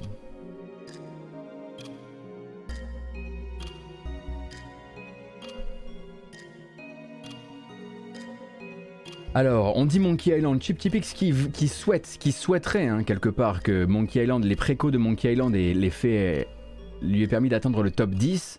Je vois du Hogwarts, je vois du Cult of the Lamb, je vois du GTA 5. C'est jamais une grosse prise de risque. GTA 5 Multiversus, tiens pourquoi pas. Euh, Harry Potter, Cult of the Lamb. Le Steam Deck, bien sûr. Aucune prise de risque de la part de Madingue puisque le Steam Deck est toujours, bah, vu le prix, euh, en toute première position. Je vous rappelle qu'on est non pas là en volume, euh, de jeu, mais bien en volume d'argent. C'est-à-dire qu'on est vraiment en revenu euh, en dollars sur Steam. Donc principalement quand même, euh, c'est souvent des jeux premium qu'on voit là-dedans et moins des free-to-play dans la mesure où leurs packs de, de contenu se vendent à moins cher. Mais qui sont bah écoutez on est sur un truc bah, vous allez voir vous allez voir c'est très très proche finalement hein, du top de la semaine dernière le Steam Deck, on fait comme s'il n'était pas là. Donc on va dire qu'en matière de jeux vidéo, Destiny 2, Lightfall et son pass annuel, donc qui ont été euh, présentés très récemment, sont toujours en première position. F1 Manager est effectivement un des jeux euh, de euh, la semaine dernière, donc rien de surprenant à ça. Spider-Man Remastered, la puissance de Spider-Man et notamment aux États-Unis fait que le jeu est quatrième, comme il l'était d'ailleurs la semaine dernière. Sekiro, bien sûr, hein, vous savez comment ça se passe, ça va, ça vient pour pour, de manière générale, Sekiro et puis Elden Ring. Dead by Daylight, qui c'est vrai, oui, oui, oui, oui, effectivement, a annoncé un contenu euh, Resident Evil, qui manifestement est générateur de pas mal de, pas mal de blé quand même. Cult of the Lamb, qui avait très très bien démarré, très probablement désormais, on l'apprendra à mon avis bien assez tôt, le jeu le plus vendu de Devolver. Hein. Enfin en tout cas, ça, s'il n'est pas dans le top 3, c'est qu'il y a un problème. Titanfall 2, mais qu'est-ce que tu fais là mon ami? Mais enfin, Attendez, attendez. 4 euros Titanfall 2 euh, sur Steam en ce moment, et il se place en argent généré tout en haut. À chaque fois qu'ils font une promo sur ce jeu, il arrive à en vendre quand même des méga caisses. Hein. C'est ça le truc. C'est des, des foutues caisses qu'ils vendent à chaque fois. Incroyable. Et Hogwarts Legacy, évidemment, était 9 la semaine passée, euh, notamment par l'intermédiaire euh, donc de sa pré par les précommandes pardon et par les bonus de précommande puisque vous avez plein de trucs que vous pouvez récupérer, vous pouvez vous connecter à votre club Harry Potter, machin, vous pouvez il y a même il me semble même qu'il y a du textile un petit peu genre je crois une casquette de mage noir ou un, un, truc bizarre, je sais plus exactement. Et puis Red Dead Redemption 2, on demande pas pourquoi tu es là vu que tu reviens environ toutes les trois semaines. Euh, il n'y a rien de rien de particulièrement surprenant là-dedans. Attention, hein, je ne demande pas à Titanfall 2 pourquoi il est là en termes de qualité, hein, qu'on soit très très clair. Là c'est sûr, je connais les qualités de Titanfall 2, j'adore Titanfall 2, mais c'est juste qu'à chaque fois qu'on le revoit, quand on sait, bon ben voilà, le sort, le, sort qui a été le sien, on est là genre, bah alors, tu t'es perdu chez les winners, euh, question argent, qu'est-ce qui t'est arrivé? Mais ça fait plaisir du coup, c'est très cool. 20K joueurs sur Titanfall 2 en ce moment Mais non. Incroyable. Oui, bah, y a, y a mécaniquement, quand vous avez 20 000 joueurs en même temps, là, vous avez euh, beaucoup plus de joueurs que Battlefield 2042, c'est sûr. Ah, mais oui, nouvelle saison, nouvelle saison de Apex, nouvelle saison de Apex, promo, lore, profit. Bravo à eux.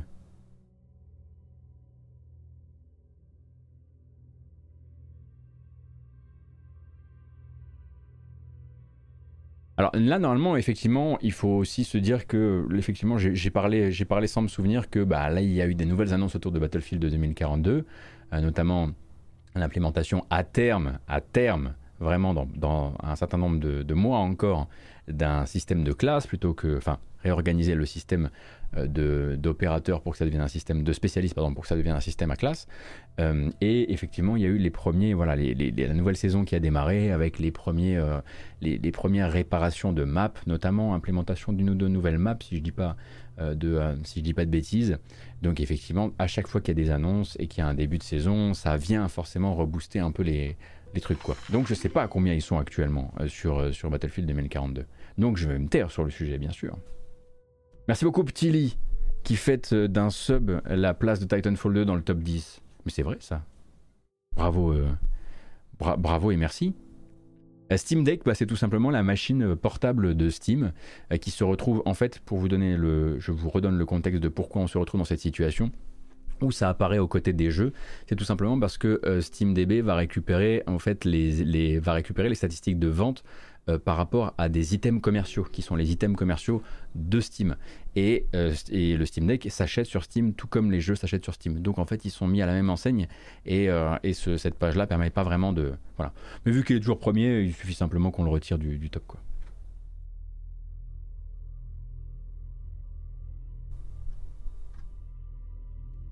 Oui, effectivement, Pitmal. Vu qu'on est là, on est en, on est en argent généré, euh, on pourrait vendre euh, beaucoup, beaucoup, beaucoup de Vampire Survivors à 2,39€, on vous le rappelle, avant qu'il n'apparaisse dans ce top-là, c'est sûr.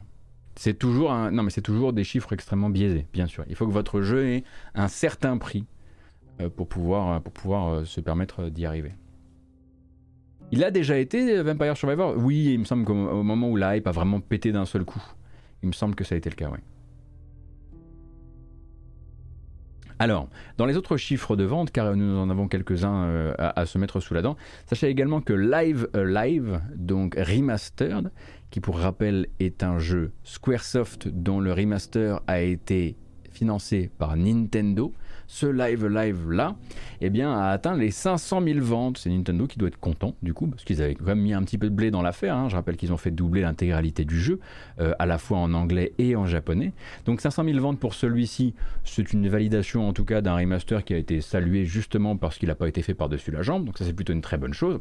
Et à côté de ça, on a un millions de ventes pour Two Point Campus, donc chez Sega. Two Point Campus qui était également disponible euh, dans euh, le Game Pass. Évidemment, ce million de ventes ne, prend pas en compte les chiffres du Game Pass et les chiffres de pratique du Game Pass. À côté du Game Pass, la suite de, la suite de Two Point Hospital a réussi donc à faire le million en, si je ne m'abuse, deux semaines, quelque chose comme ça.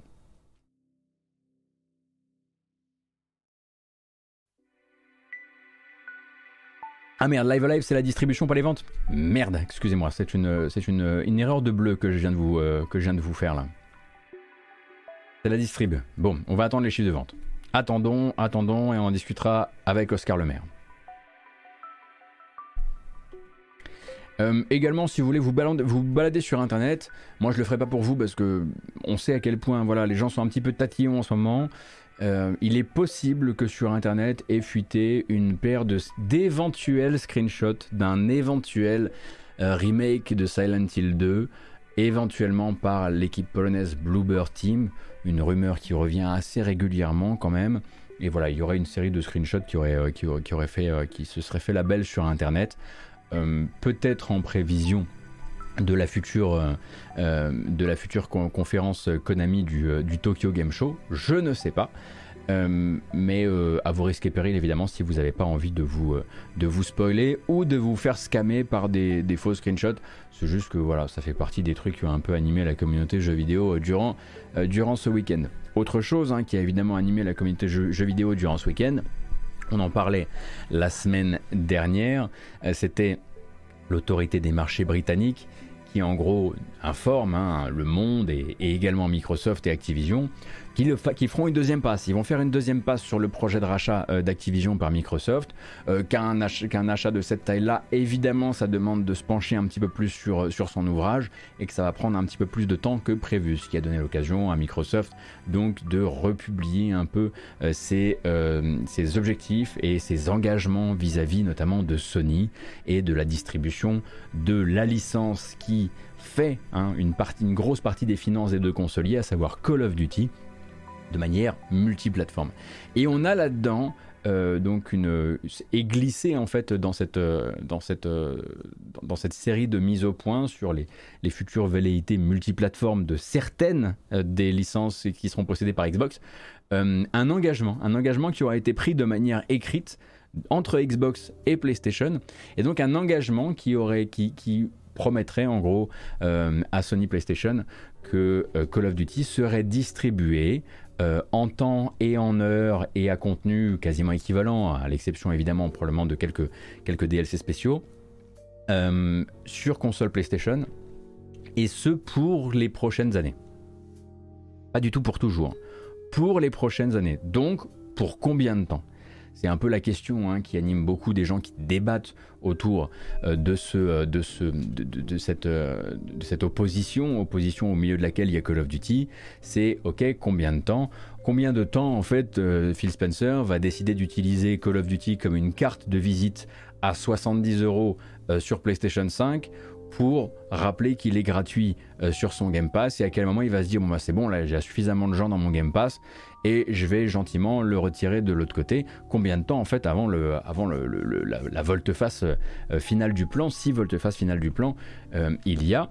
Alors c'est évidemment une question qui est également alimentée, et ça on en parlait vendredi, euh, par le fait que eh bien, Phil Spencer est soi-disant anti-exclusivité, sauf avec beaucoup de choses sur lesquelles, euh, avec beaucoup de licences sur lesquelles il a moins envie qu'on parle actuellement, notamment les choses qui, sortent euh, de chez, euh, de chez Bethesda Game Studio. et donc forcément, voilà, c'est un peu, c'est un peu dans les, dans les débats, dans les débats du moment, sachant que il y a un autre truc que je voulais dire et j'ai zappé. Je vais y arriver. Ça va me revenir, vous allez voir. Oh, ça va me revenir.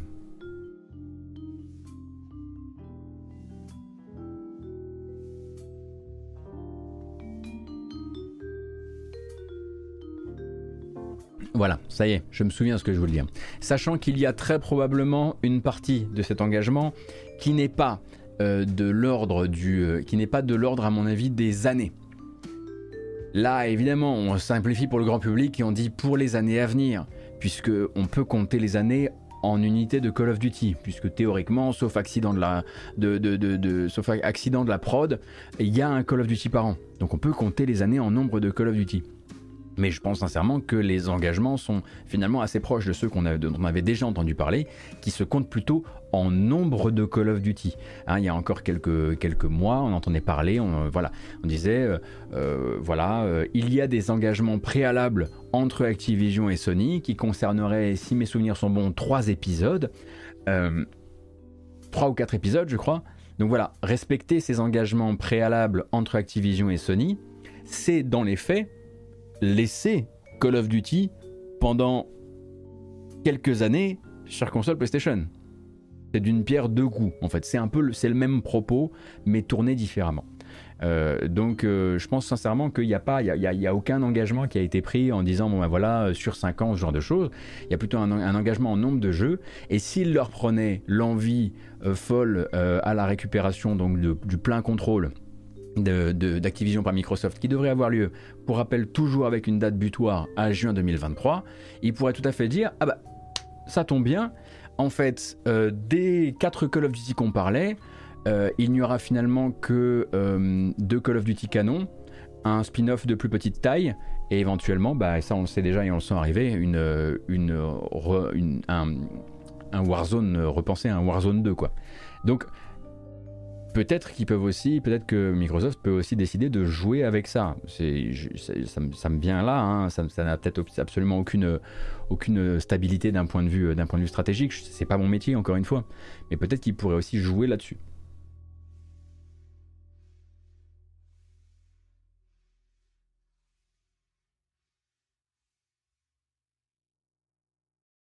Voilà donc pour les petites infos que j'avais laissées traîner à côté des grosses infos et vous avez bel et bien gagné cette petite bamboche. Une petite bamboche à l'issue de laquelle on va regarder les trailers de tous les jeux que j'ai retenus et qui sortent cette semaine. Il y en a une, petite palanquée quand même, puisque voilà, on a eu beaucoup, euh, beaucoup de jeux, euh, beaucoup de trucs à gérer là. Hein. Il y a beaucoup, beaucoup de trucs qui arrivent en, en septembre. Et qu'est-ce qu'on va écouter? On va écouter ça. Oui, c'est bien ça.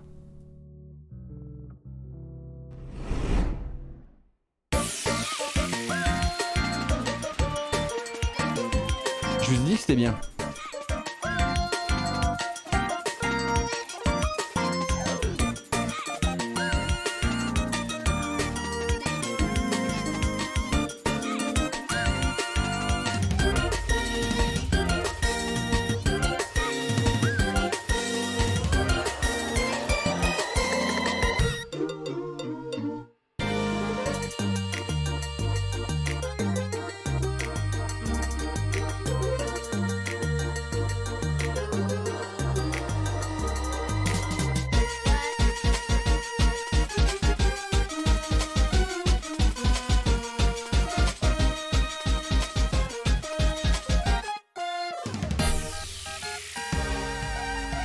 Fort. C'est Callum Bowen, il est trop fort.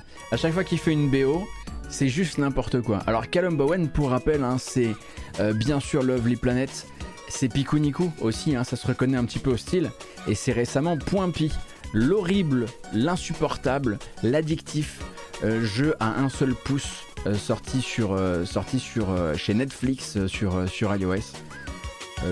c'est insupportable Point Pi, c'est du crack faut arrêter, hein. arrêtez ces jeux-là.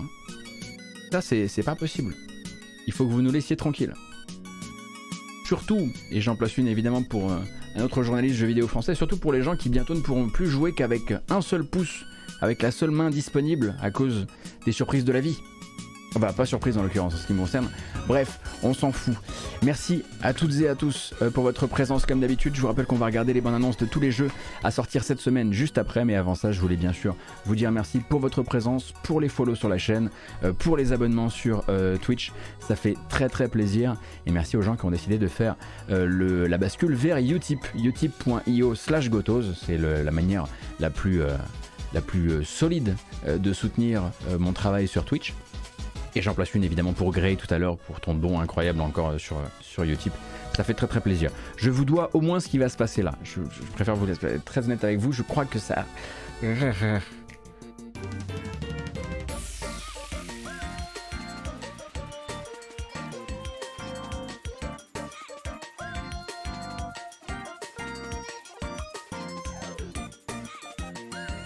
Franchement, Alien 4, hein.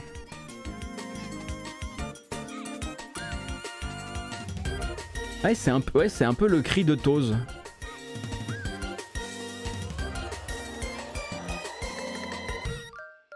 Alors là, vous avez gagné un deuxième morceau de musique. Qu'est-ce qui va se passer? Qu'est-ce qu'on écoute du coup?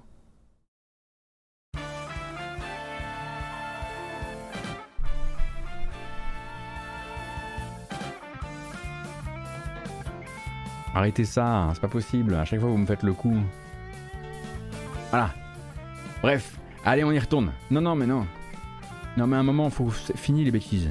En revanche, c'est lui qui le dit. Plus la fête. La bamboche, c'est terminé.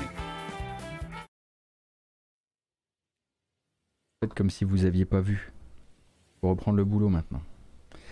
Alors, c'est vrai que je, oui, c'est vrai que ce, petit JPEG ressemblait beaucoup à un, screenshot du futur Silent Hill 2 remake par le Bluebird Team. Maintenant que vous le dites. Alors, cette semaine de jeux vidéo sera marquée par quelques sorties, quelques-unes, rien de, rien de terrible. Comme très souvent, elles seront concentrées sur deux jours de la semaine, ici, mardi et vendredi. J'ai rien noté par exemple pour aujourd'hui, mais à partir de demain, ça va s'accélérer pas mal. Avec d'abord le nouveau jeu de Zen Studio. Zen Studio, c'est un, studio que vous connaissez surtout pour avoir été une proie de Embracer, l'une des, des très nombreuses proies de Embracer, mais aussi pour être des créateurs de jeux de flipper. Hein. Vous avez connu probablement beaucoup, c'est un peu les leaders du jeu de flipper. Cette fois-ci, un tout autre délire pour eux avec Circus électrique, qui est en l'occurrence un Darkest Circus. Parlons-en, regardons la bonne annonce et parlons-en. Welcome to the Circus Electric. The most spectacular show the world has ever seen. And lately, reluctantly, home to the greatest heroes on Earth. For a great maddening has enveloped London.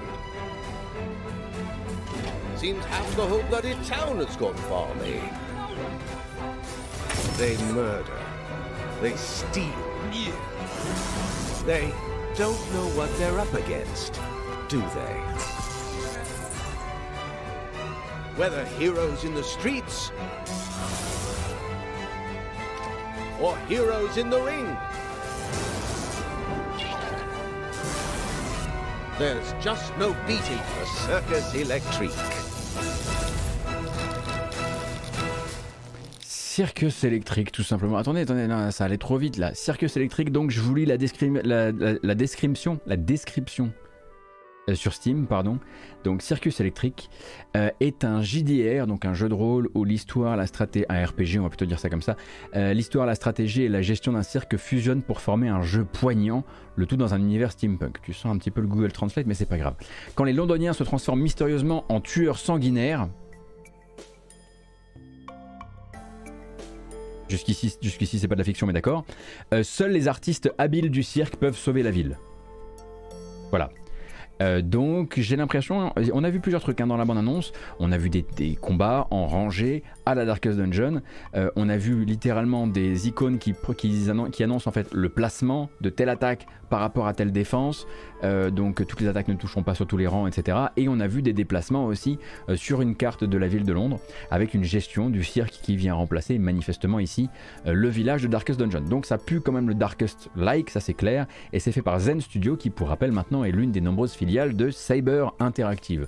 Demain, mardi 6, ce sera également la sortie en 1.0 d'un certain Pokémon Like, mais pas le moindre Pokémon Like solo, Temtem, le Pokémon Like MMO on va dire, disponible sur Steam en accès anticipé depuis quoi hum, Deux ans maintenant Quelque chose comme ça Un an et demi Deux ans Et Temtem donc célèbre ça au moyen d'une longue bande-annonce de 3 minutes qu'on regardera peut-être pas en entier parce que oh ça va. Get ready, Temtem Tamers. A new island is coming to the airborne archipelago, and it's overflowing with exciting new adventures, challenges, and rewards for you and your squad to discover. So grab your tokens and get ready to experience the Tamer's Paradise. Jump into the Arch Tamer Sanctum, where you'll need to compose your perfect competitive squad to defeat the best Tamers in history. Alors Temtem, hein, si vous aviez raté les épisodes précédents, ça porte effectivement euh, tous les marqueurs euh, d'un jeu, on va dire massivement en ligne, fait par une équipe. Donc voilà, c'est pas non plus un MMO par Blizzard, attention, mais qui permet effectivement de créer déjà son équipe de Temtem, hein, qui sont ces petits monstres de poche, mais également de jouer en coopération, en escouade de joueurs qui vont se balader euh, dans, bah, dans les hautes herbes, déjà capturer des petites bestioles, etc., mais aussi se mesurer à des entraîneurs. Il va y avoir des tournois, il y a beaucoup beaucoup de choses qui ont été implémentées durant ces deux dernières années. Du coup, je pense sincèrement que si vous vous posez des questions vis-à-vis du jeu et de son contenu, il doit très probablement y avoir euh, déjà des youtubeurs spécialisés dans Temtem, il doit y avoir des gens qui streament beaucoup de Temtem, donc du gameplay vous en trouverez sans aucun problème sur internet, soyez-en sûrs. Et bien sûr, les blagues euh, diverses et variées sont les bienvenues sur le chat, que ce soit pour Temtem et Milou qui se défend au demeurant. Euh, on pense bien sûr à toutes les blagues qui touchent de près ou de loin à Patrick Sébastien également pour les, pour les cinéphiles. Bravo pour votre créativité encore une fois. Et on continue avec un autre jeu qui sortira demain et celui-ci que j'attends beaucoup plus parce que c'est beaucoup plus mon style. Il s'agit de Railbound.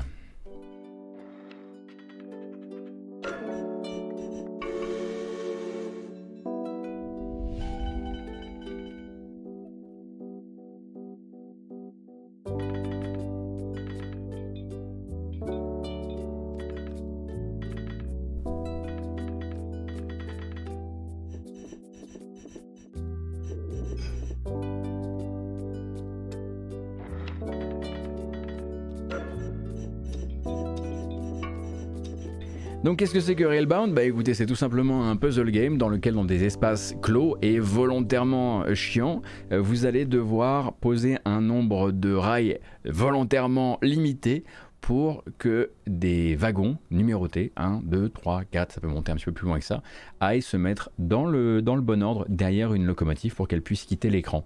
C'est un jeu, oui, un jeu de puzzle euh, bien addictif, euh, bien qui dans sa démo rapidement allait euh, chercher des casse-têtes assez intéressants avec des, des comment dire, des, des modificateurs réguliers, des, des, voilà, des trucs qui viennent, qui viennent, comment dire, épaissir le gameplay, en tout cas dans la démo assez rapidement, avec, bon bah voilà, par exemple, je vous donne un exemple assez simple, hein, mais le premier wagon franchit tel type, tel rail obligatoire qui est bloqué, hein, qu'on est, par lequel on est obligé de passer, et euh, eh bien il y a un commutateur. Le problème c'est que ça va fermer le rail juste derrière, et ainsi de suite. Donc il va falloir trouver des manières de... Euh, euh, et, et, et, et j'avais beaucoup aimé ma découverte de la démo. Je ne sais pas ce que donnera le jeu à sa sortie, mais je vois manifestement qu'un ancien modérateur de cette chaîne, désormais permanent chez Gamecult, en ferait son premier test. Donc vous devriez pouvoir lire sur le sujet sur Gamecult euh, dans la semaine. Voilà. Tu as toujours l'épée, Van Yaourt Ça durera pas. Ça durera pas. Il y a beaucoup de choses qu'on tolère ici. La traîtrise. Pas forcément. On va rester dans les trains avec un autre type de jeu. Bien sûr, le ferroviaire reste, hein, mais alors tout le reste autour change. Train Sim World 3, faut avoir connu la série, euh, s'annonce donc pour demain également. Alors attention, je ne sais pas si vous connaissez un peu l'ambiance, Train Sim World, de manière générale, les bandes annonces euh, jouent plutôt la carte over the top. Bon bah euh, là, là ils y vont quoi.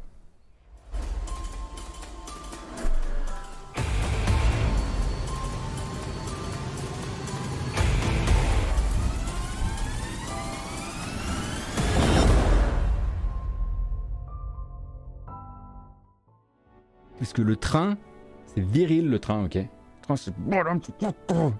C'est vrai en plus. Choisissez le train. Euh, donc Train Sim World 3, ça sort également demain. Mais c'est pas fini. Bah non, parce que sinon c'est trop simple. On va pas commencer à accepter une industrie qui nous enverrait quoi 4, 5 jeux par semaine. La honte. Non, non, non, parce qu'il y, a les, early access aussi. Et du coup, il y a Gloomwood. Gloomwood, hein, qu'on attend depuis un bout de temps, ça c'est chez New Blood que ça va se jouer. Et ce n'est pas juste un boomer shooter, c'est un boomer immersive sim. Donc un immersive sim qui va volontairement jouer une esthétique très à l'ancienne, très jeu PC à l'ancienne, euh, et, tout le monde l'attend en vérité, hein, dans les gens qui aiment, qui aiment ce genre de jeu, et ce malgré le fait que quand vous allez le voir, vous allez me dire, écoute, c'est un peu vilain tout de même.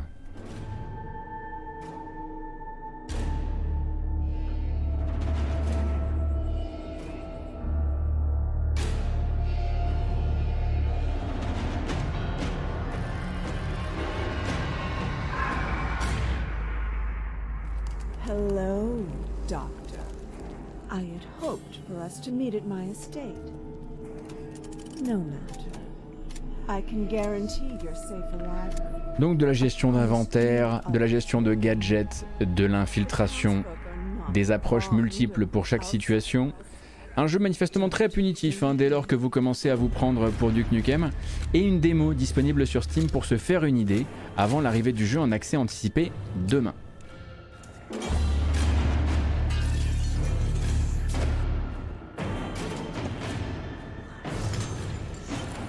C'est pour les joueurs de euh, Thief, c'est pour les joueurs de Deus Ex, c'est pour les joueurs de System Shock.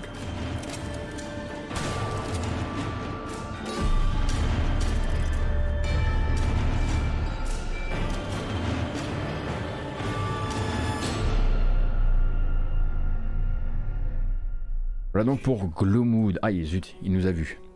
Euh, j'ai coupé avant la fin de la bande-annonce parce que ça annonçait euh, l'accès anticipé au 16 août. C'était la première date. Depuis, ça, ça a pas mal euh, bougé. Gloomwood, donc, c'était comme ça qu'il s'appelait ce dernier. Mercredi, j'ai rien noté de particulier. Cependant, jeudi, il y a quand même un jeu à noter. Un jeu dont vous pourrez découvrir ma découverte d'ailleurs. Hein, la bêta, les deux premiers niveaux. donc 2h45 de gameplay disponible sur la chaîne YouTube si ça vous intéresse. Il s'agit de Steel Rising. Steel Rising, le prochain jeu, donc imminent jeu de Spiders, studio parisien que vous connaissez pour plutôt des, des RPG avec euh, des combats façon action RPG. Euh, et là, c'est de l'action RPG total, dans le sens où c'est un Soulsborne, un Souls-like, dans ce qu'il y a de probablement de plus, euh, de plus pas scolaire, mais si, si, le squelette a l'air très scolaire, sans le côté grandiloquent des boss euh, d'un Dark Souls, qui est remplacé ici euh, par un univers, celui d'une révolution française dans laquelle euh, la royauté se protège avec des automates côté un petit peu steampunk. Et vous, vous allez jouer Aegis, qui est l'automate de, protection personnelle de la reine Marie-Antoinette, qui, qui, aimerait savoir ce qui est en train de se passer à Paris, pendant qu'elle est réfugiée du côté de Saint-Cloud. La bonne annonce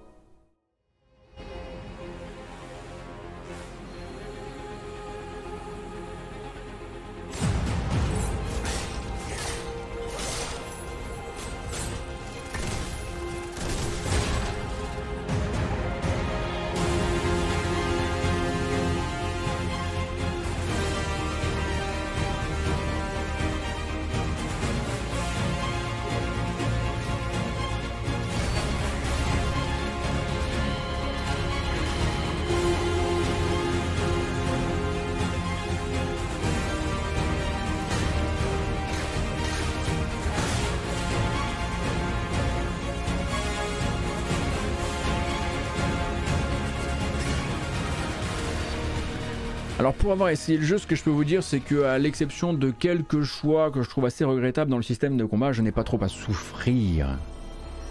Alors que c'est l'heure du raid. Merci beaucoup Avamind pour le raid, ça fait très plaisir. Merci. C'est très inattendu. Bienvenue à toutes et à tous. Installez-vous confortablement. On faisait le tour de l'actualité jeu vidéo de la semaine à venir. Donc du gros jeu, du petit jeu, du jeu français, du jeu japonais. Bref, merci infiniment pour cette arrivée massive de gens. Je ne sais pas ce que vous étiez en train de faire. Heureusement, les infos vont me le dire. Vous jouiez à The Walking Dead. Très bon jeu à rattraper. Merci infiniment euh, pour le raid, euh, Ava, euh, et, merci pour les follow également aux gens qui arrivent, parce que vous êtes manifestement en masse. On n'est pas habitué à recevoir des, des, grosses, des, grosses cargaisons de gens comme ça, donc... aïe je cogné. Merci infiniment. Je vous disais quoi? Je vous disais que Steel Rising, donc, qui sort mercredi, le prochain action RPG vraiment type Souls euh, de, euh, du studio français Spiders. Euh, allez, oh là là, il va le faire. Oh, il va le faire. Oh, le bâtard. se découvre sur ma chaîne YouTube. oui, voilà, on a un peu plus de 2h30 de gameplay disponible un petit peu en avance sur YouTube. J'ai pu essayer le jeu en me le précommandant tout simplement parce que tout le monde, tous les gens qui pouvaient euh, se payer le jeu en avance avaient accès à ces deux premiers niveaux. On continue avec les jeux qui sortiront vendredi et vendredi il y a encore plein de jeux. Plein de jeux, incroyable, incroyable. Euh, à commencer par, si vous jouez sur Apple Arcade, Horizon Chase. Horizon, Chase 2, ça nous vient de chez Aquiris, studio brésilien, euh, qui vous avait régalé, qui m'avait régalé en tout cas avec Horizon Chase d'abord sur mobile et ensuite la version sur console qui s'appelait Horizon Chase Turbo. Toujours du rétro jeu de bagnole où le but c'est vraiment de bomber un maximum en ramassant les power-ups qui sont euh, sur la route et ça donne une nouvelle bande-annonce. Toujours une incroyable BO par Barry Leach euh, qui est copain avec le studio depuis que le studio lui a, lui a dit bah en fait on veut refaire Top Gear en vérité. Donc vu que tu composais sur Top Gear, euh, viens avec nous. Et ça donne donc cette annonce pour Apple Arcade ce vendredi.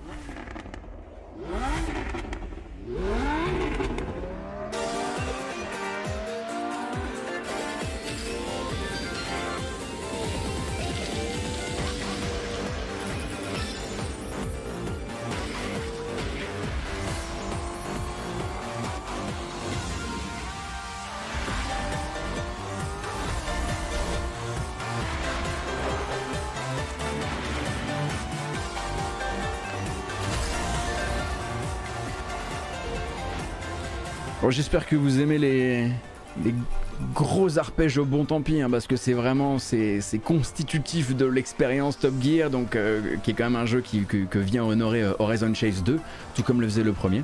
Et donc d'abord une sortie sur Apple Arcade et ensuite une arrivée sur PC et sur console. De toute façon, ça ce sont des jeux qui sont à la base des jeux des racers mobiles, hein, avec des contrôles très simples euh, et un vrai objectif de scoring et de remplissage de jauge. Hein. Bah, voilà, c'est du jeu mobile. Mais c'est un des jeux Horizon Chase qui m'a vraiment fait rincer mon ancien téléphone.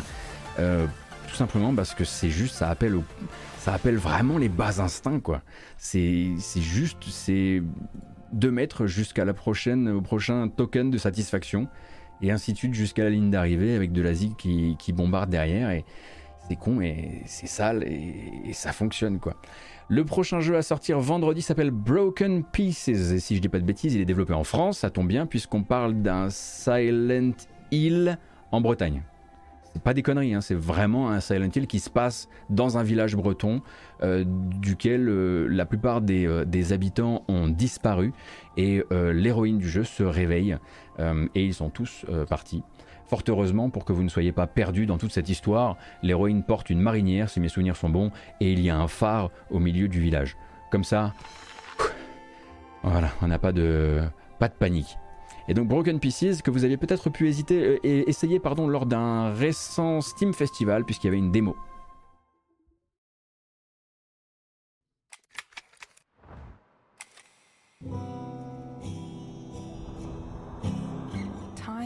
Is like gravity. We are constantly falling forward without noticing it. But then, it all stopped for me.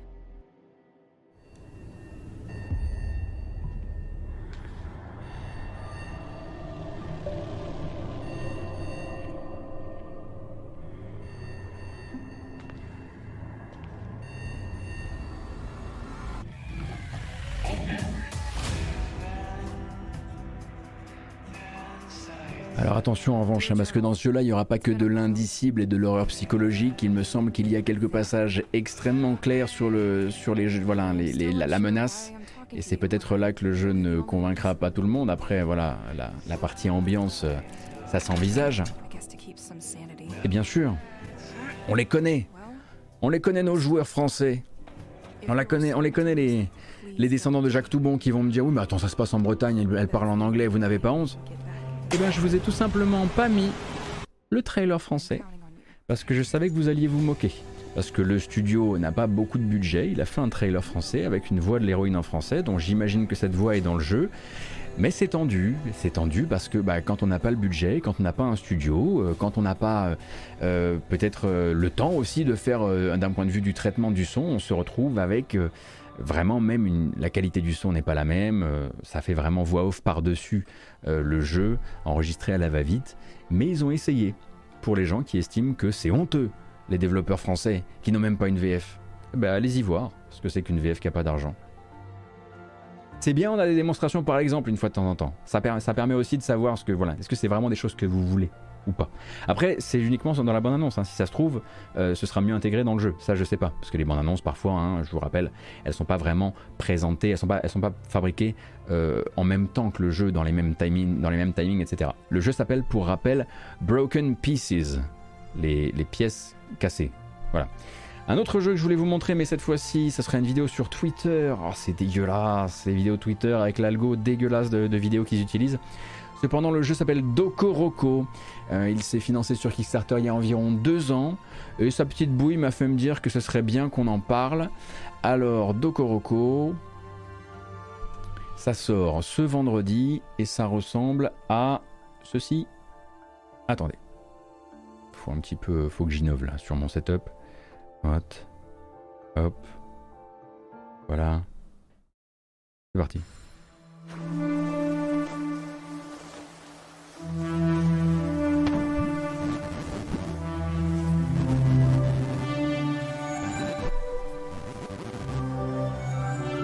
Déjà le son.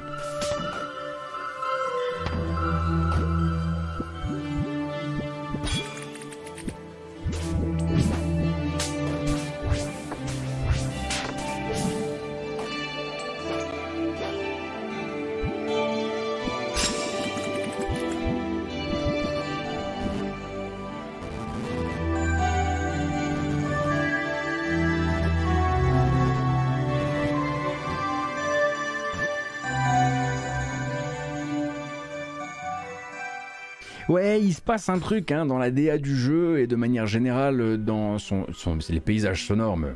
on dirait du Disaster Piece effectivement, on dirait même du Fez, euh, même dans la musique hein, quelque part un peu.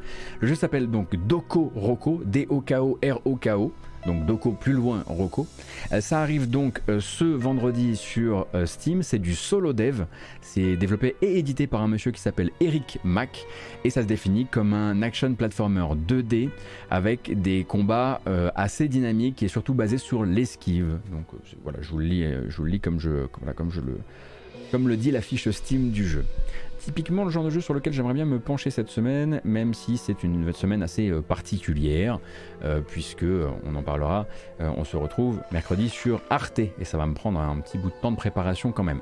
Cependant, vendredi, restera deux jeux à voir, évidemment NBA 2K23 puisque j'ai pas forcément envie de tendre à ce point le bâton vers la démonétisation YouTube, on ne va pas regarder la bande-annonce de NBA 2K23 mais il faut s'attendre du coup à NBA 2K avec de nouvelles mécaniques de microtransactions délicieuses, comme on les aime, et bien sûr celui qui devrait être, euh, voilà, en gros celui qui va occuper le plus de week-end à mon avis sur les gens qui sont là euh, sur le chat aujourd'hui. Merci encore aux gens qui sont arrivés via le, via le raid. C'est Splatoon 3, puisque Nintendo bah, vient effectivement euh, euh, s'occuper comme il se doit du vendredi et du week-end avec Splatoon 3. Et nous, on en profite évidemment, non pas pour regarder la dernière bande-annonce de Splatoon 3, mais non, profitons-en pour regarder la plus belle des bandes-annonces de Splatoon 3. Souvenez-vous, personne ne nous avait jamais fait ça. Personne ne nous avait jamais fait ça. Là, là, là, c'est du paysage sonore. Voilà, là, on parle.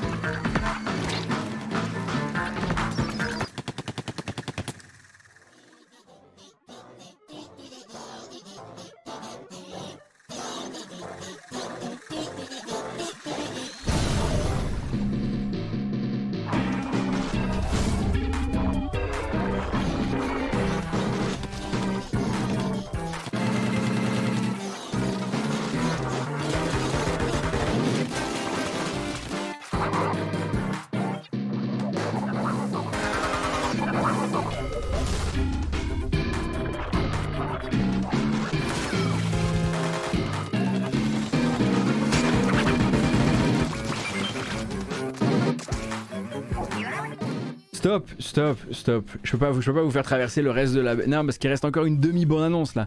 Tout est comme ça. Hein. Tout est comme ça. C'est.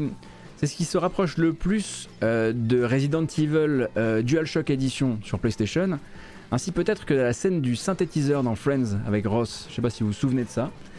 Euh, mais donc, pour rappel, effectivement, bien sûr, le dernier morceau à la mode de Hudson Mohawk, on y pense évidemment. Et donc, Splatoon 3, c'est voilà le jeu, le jeu Nintendo du moment de cette fin d'année. Il y a eu beaucoup d'informations qui sont sorties sur le jeu récemment, notamment via le Splatoon Direct. Vous allez avoir les tests qui vont sortir sur euh, chaque, euh, chacun de vos sites préférés. Vous aurez toutes les informations importantes, pardon, à propos du jeu d'ici la sortie. On s'arrête là, ça va à un moment, stop. Je voulais vous prévenir de deux trois autres trucs. Euh, tant qu'à faire. Ça, je le garde pour une prochaine journée. Si, il y a un truc, il y a un truc sur le, c'est un sujet sur lequel on vient régulièrement. On a terminé pour les jeux de la semaine. Euh, cependant, il y a un truc que vous demandez régulièrement et, ça fait longtemps que je réponds non, désolé. Donc là, effectivement, je peux répondre oui. Donc sachez qu'il y a une longue vidéo postée euh, chez Askisoft, je crois, c'est comme ça que s'appelle le développeur, euh, pour parler un petit peu de l'avancée, montrer l'avancée du DLC de Katana Zero qui devait être très petit au début et qui est devenu beaucoup plus massif. Donc vous avez une vidéo de 9 minutes à vous regarder et à trouver sur YouTube.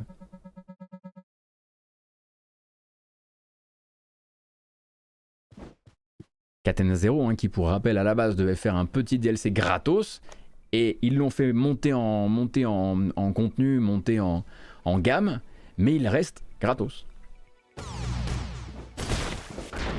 Et il est en développement depuis très longtemps.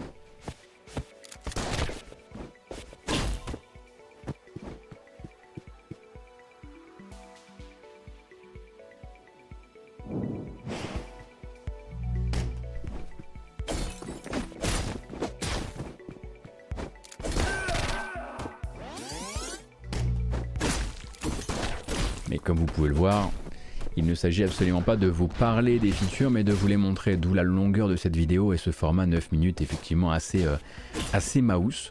Euh, et du coup, euh, du coup, voilà, je voulais juste, voilà, ça fait tellement longtemps que, les gens posent la question quand ils arrivent sur le chat et qui, voilà, les gens qui sont un peu branchés indés, des nouvelles de Katana Zero? Oui, il y a une vidéo. Est-ce qu'il y a une date? Non. Démerdez-vous avec ceci pour l'instant. Euh, c'est déjà pas mal. Et je vous laisse euh, chercher la vidéo. Il suffira de chercher euh, Katana Zero DLC HD Official Gameplay. Et puis voilà, vous allez la trouver sans aucun souci. souci. Je vais même vous mettre le lien sur le chat. Bah voilà, quelqu'un a déjà mis le lien sur le chat. Vous êtes des petits amours. Merci beaucoup. Ah, ah, ah.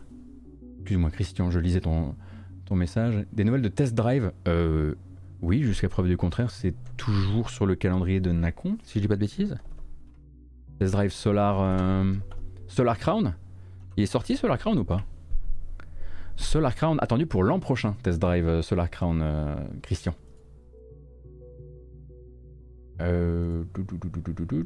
Oui, la date pour Ixion, effectivement, ouais, on a vu, on a vu, non, on est déjà, on est, on est, à la pointe là-dessus, bien sûr, on attend Ixion très très fort ici, évidemment.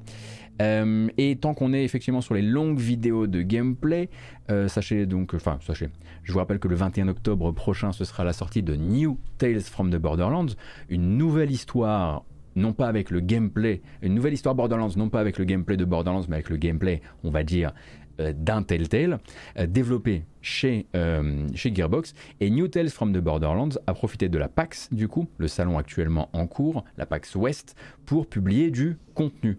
Et ce contenu, c'est tout simplement 18 minutes de gameplay. Donc si vous voulez voir comment ça tourne, euh, comment causent les personnages, est-ce qu'ils sont attachants, est-ce qu'ils vous plaisent, est-ce qu'ils vous plaisent pas, est-ce que le gameplay a changé, tout ça, tout ça, tout ça. Cette vidéo s'appelle donc New Tales from the Borderlands Official Gameplay Reveal. Oh là là, ça en fait du bruit. Et vous aurez plein plein d'informations là-dedans. Notamment euh, la décision de la part de Gearbox de faire disparaître cette mention extrêmement attachée à un autre studio qui était Telltale de machin will remember this. Il paraît que ça, ils ont décidé de le faire disparaître.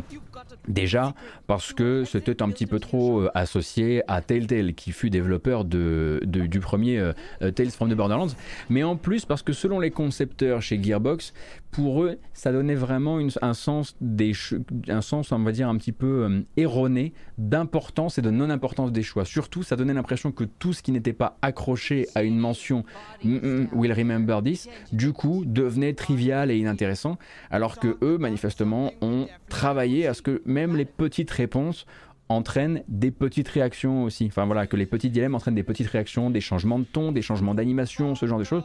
Donc ils ont décidé de faire disparaître ça pour que vous restiez sur le rail sans constamment regarder dans un coin de l'écran si c'était une décision importante ou pas. Et moi aussi, je, un peu comme City sur le chat, j'estime que c'était un truc qui, moi, me cassait plutôt l'immersion et me donnait l'impression, me, me, faisait un peu noter les trucs qui avaient vraiment eu de l'importance ou pas dans, mon, euh, dans, ma, dans ma découverte du jeu. Donc 18 minutes de gameplay à découvrir là-bas, vous avez un petit peu de tout, vous verrez aussi les moments où ça passe un petit peu plus euh, sur de l'action, ou en tout cas de l'action simulée par QTE, etc. etc. Et c'est vrai qu'il y a également ce truc. Ça, c'est un truc que je voulais plutôt vous recommander avant qu'on se dise au revoir. C'est Retro Studio et Zelda. Euh, donc effectivement ce documentaire d'une vingtaine de minutes que vous trouverez sur la chaîne Did You Know Gaming et qui va venir, on va dire, explorer un projet qui n'a jamais eu de véritable, enfin qui n'a jamais été validé, qui n'a jamais existé suffisamment pour, on va dire, pour avoir ne serait-ce qu'un souvenir dans le paysage, laisser un souvenir dans le paysage vidéo. Le moment où Retro Studio, un partenaire euh, de euh, Nintendo pendant très longtemps, euh, eh bien, c'était essayer un, Zelda, un Zelda différent, un Legend of Zelda tout à fait, comment dire, monstrueux quelque part, parce que ne respectant quasiment aucun canon euh, de la série. Euh, et donc vous avez euh, ce documentaire dont je vous mets, le lien sur le chat qui explique un petit peu, voilà, chez Did Gaming, par, ils sont allés discuter avec des gens, ils sont allés récupérer des documents pour voir un peu à quoi ça aurait pu ressembler et, surtout comment, comment cette expérience ratée et presque impie n'a jamais vu le jour. Quoi. C'est bon, c'est de la bonne musique ça. Ils font quoi Retro Studio actuellement? Bah, Metroid Prime 4. Si je dis pas de bêtises. Jusqu'à preuve du contraire, ils sont toujours sur Metroid Prime 4.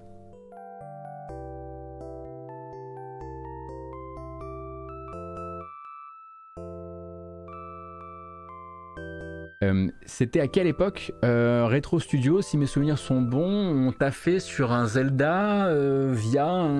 Il me semble que c'était pour l'époque de la Wii U, si dis pas de bêtises.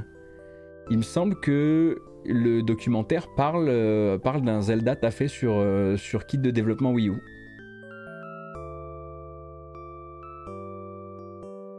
Donc on est au début des années 2010, quoi. 2010-2012. À revérifier. Je suis encore en train de le regarder en vérité.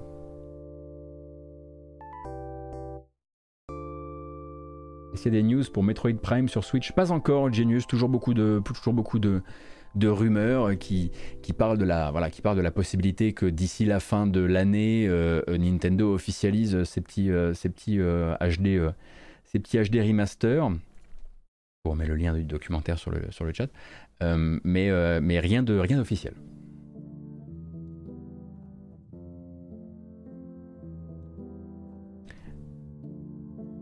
problème, Elkel, bien sûr.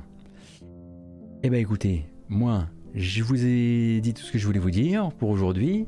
Ça nous fait quand même encore une vidéo d'une heure 44, cette histoire qui s'en va sur YouTube, hein, comme le veut la tradition. Ça, ça n'a pas changé. Je vous rappelle que, comme d'hab, euh, la VOD YouTube, dès que je peux, là, dès qu'elle est uploadée, je vous, la, je vous la publie. Et une heure après, généralement, vous avez la version podcast qui arrive, vous cherchez simplement la matinale jeu vidéo sur votre application de podcast, ça vous permettra de rattraper toutes les infos. Euh, pour information cette semaine, parce qu'il faut quand même qu'on fasse un petit peu un point euh, sur le, programme de la semaine. Le programme de la semaine, comment il va, comment il va être... Euh, il ne sera pas tout à fait classique. On va dire qu'il est exactement comme une semaine normale, sauf que mercredi, c'est Arte. Donc aujourd'hui c'était voilà un point actu jeu vidéo 14h. Demain on se dit point euh, on joue à des jeux 14h. Mercredi on ne se voit pas mais on se voit chez RTFR le soir pour la reprise de jour de play. Hein, c'est la rentrée de jour de play. Euh, j'aurai le plaisir d'être en plateau avec Queen Apple bien sûr mais aussi avec un certain Dorian. Excusez du peu, je vais quand même être en plateau avec Monsieur Dorian, ainsi que Thomas Altenberger, exactement. Euh, donc euh, créateur notamment hein, euh, de Flying Hawk Games et donc co-créateur de jeux comme Neurovoider ou Scourgebringer. On discutera de jeux vidéo, on discutera, de, on, va, voilà, on va lui poser plein de questions et, obtenir, à mon avis, plein de réponses intéressantes sur la vie de la, vie d'indépendants français dans le monde du jeu vidéo. Et moi, je serai là sur le début de l'émission pour parler, pour parler, bah, évidemment, Caillasse caillasse, argent, euh, caramel, euh, moula, tout ça quoi. Hein, on va parler, euh, mais grosse somme. Vraiment plus, plus que gros gros September, oui. Très très gros September. et on parlera ça en début d'émission. Et l'émission commence mercredi à 20h, heure tapante, sur la chaîne RTFR de Twitch. La, chaîne Twitch d'RTFR. C'est vachement plus, propre comme ça, hein, on est d'accord? Si, si, je reste toute l'émission. Mais je, voilà, il y a, un segment où c'est vraiment moi qui. C'est moi qui, c'est décide. Peu de choses près. Quand même. Je pense qu'on a tout dit. Merci encore à toutes les personnes qui ont décidé de rester euh, après le raid euh, de Havamind. Ça m'a fait extrêmement plaisir de, bah, que vous découvriez probablement cette chaîne par ce biais-là. Et j'espère que ça vous donnera envie de revenir. Et merci encore euh, pour le raid à Havamind si elle est encore dans le coin. Euh, et nous, bah, on se dit au revoir. Bah oui, c'est l'heure là. Allez, prenez grand soin de vous. J'espère que la couverture de l'actu vous a plu. Moi, je vous remercie, bien sûr. Je vous remercie pour les follow, très nombreux aujourd'hui. Je vous remercie également pour les subs, pour les gifts, pour le September de manière générale, et puis pour le soutien via Utip, utip.io slash gotos. Le QR code à l'écran vous emmènera direction justement euh, cette page Utip. La vidéo s'en va sur YouTube, version podcast juste derrière. Qu'est-ce que je peux vous dire de plus à part merci, merci, merci avec le pouce, évidemment ça marche mieux. Et à demain 14h pour jouer à des jeux. Et sinon rendez-vous mercredi 20h chez Arte pour jour de play. Prenez grand soin de vous. À la prochaine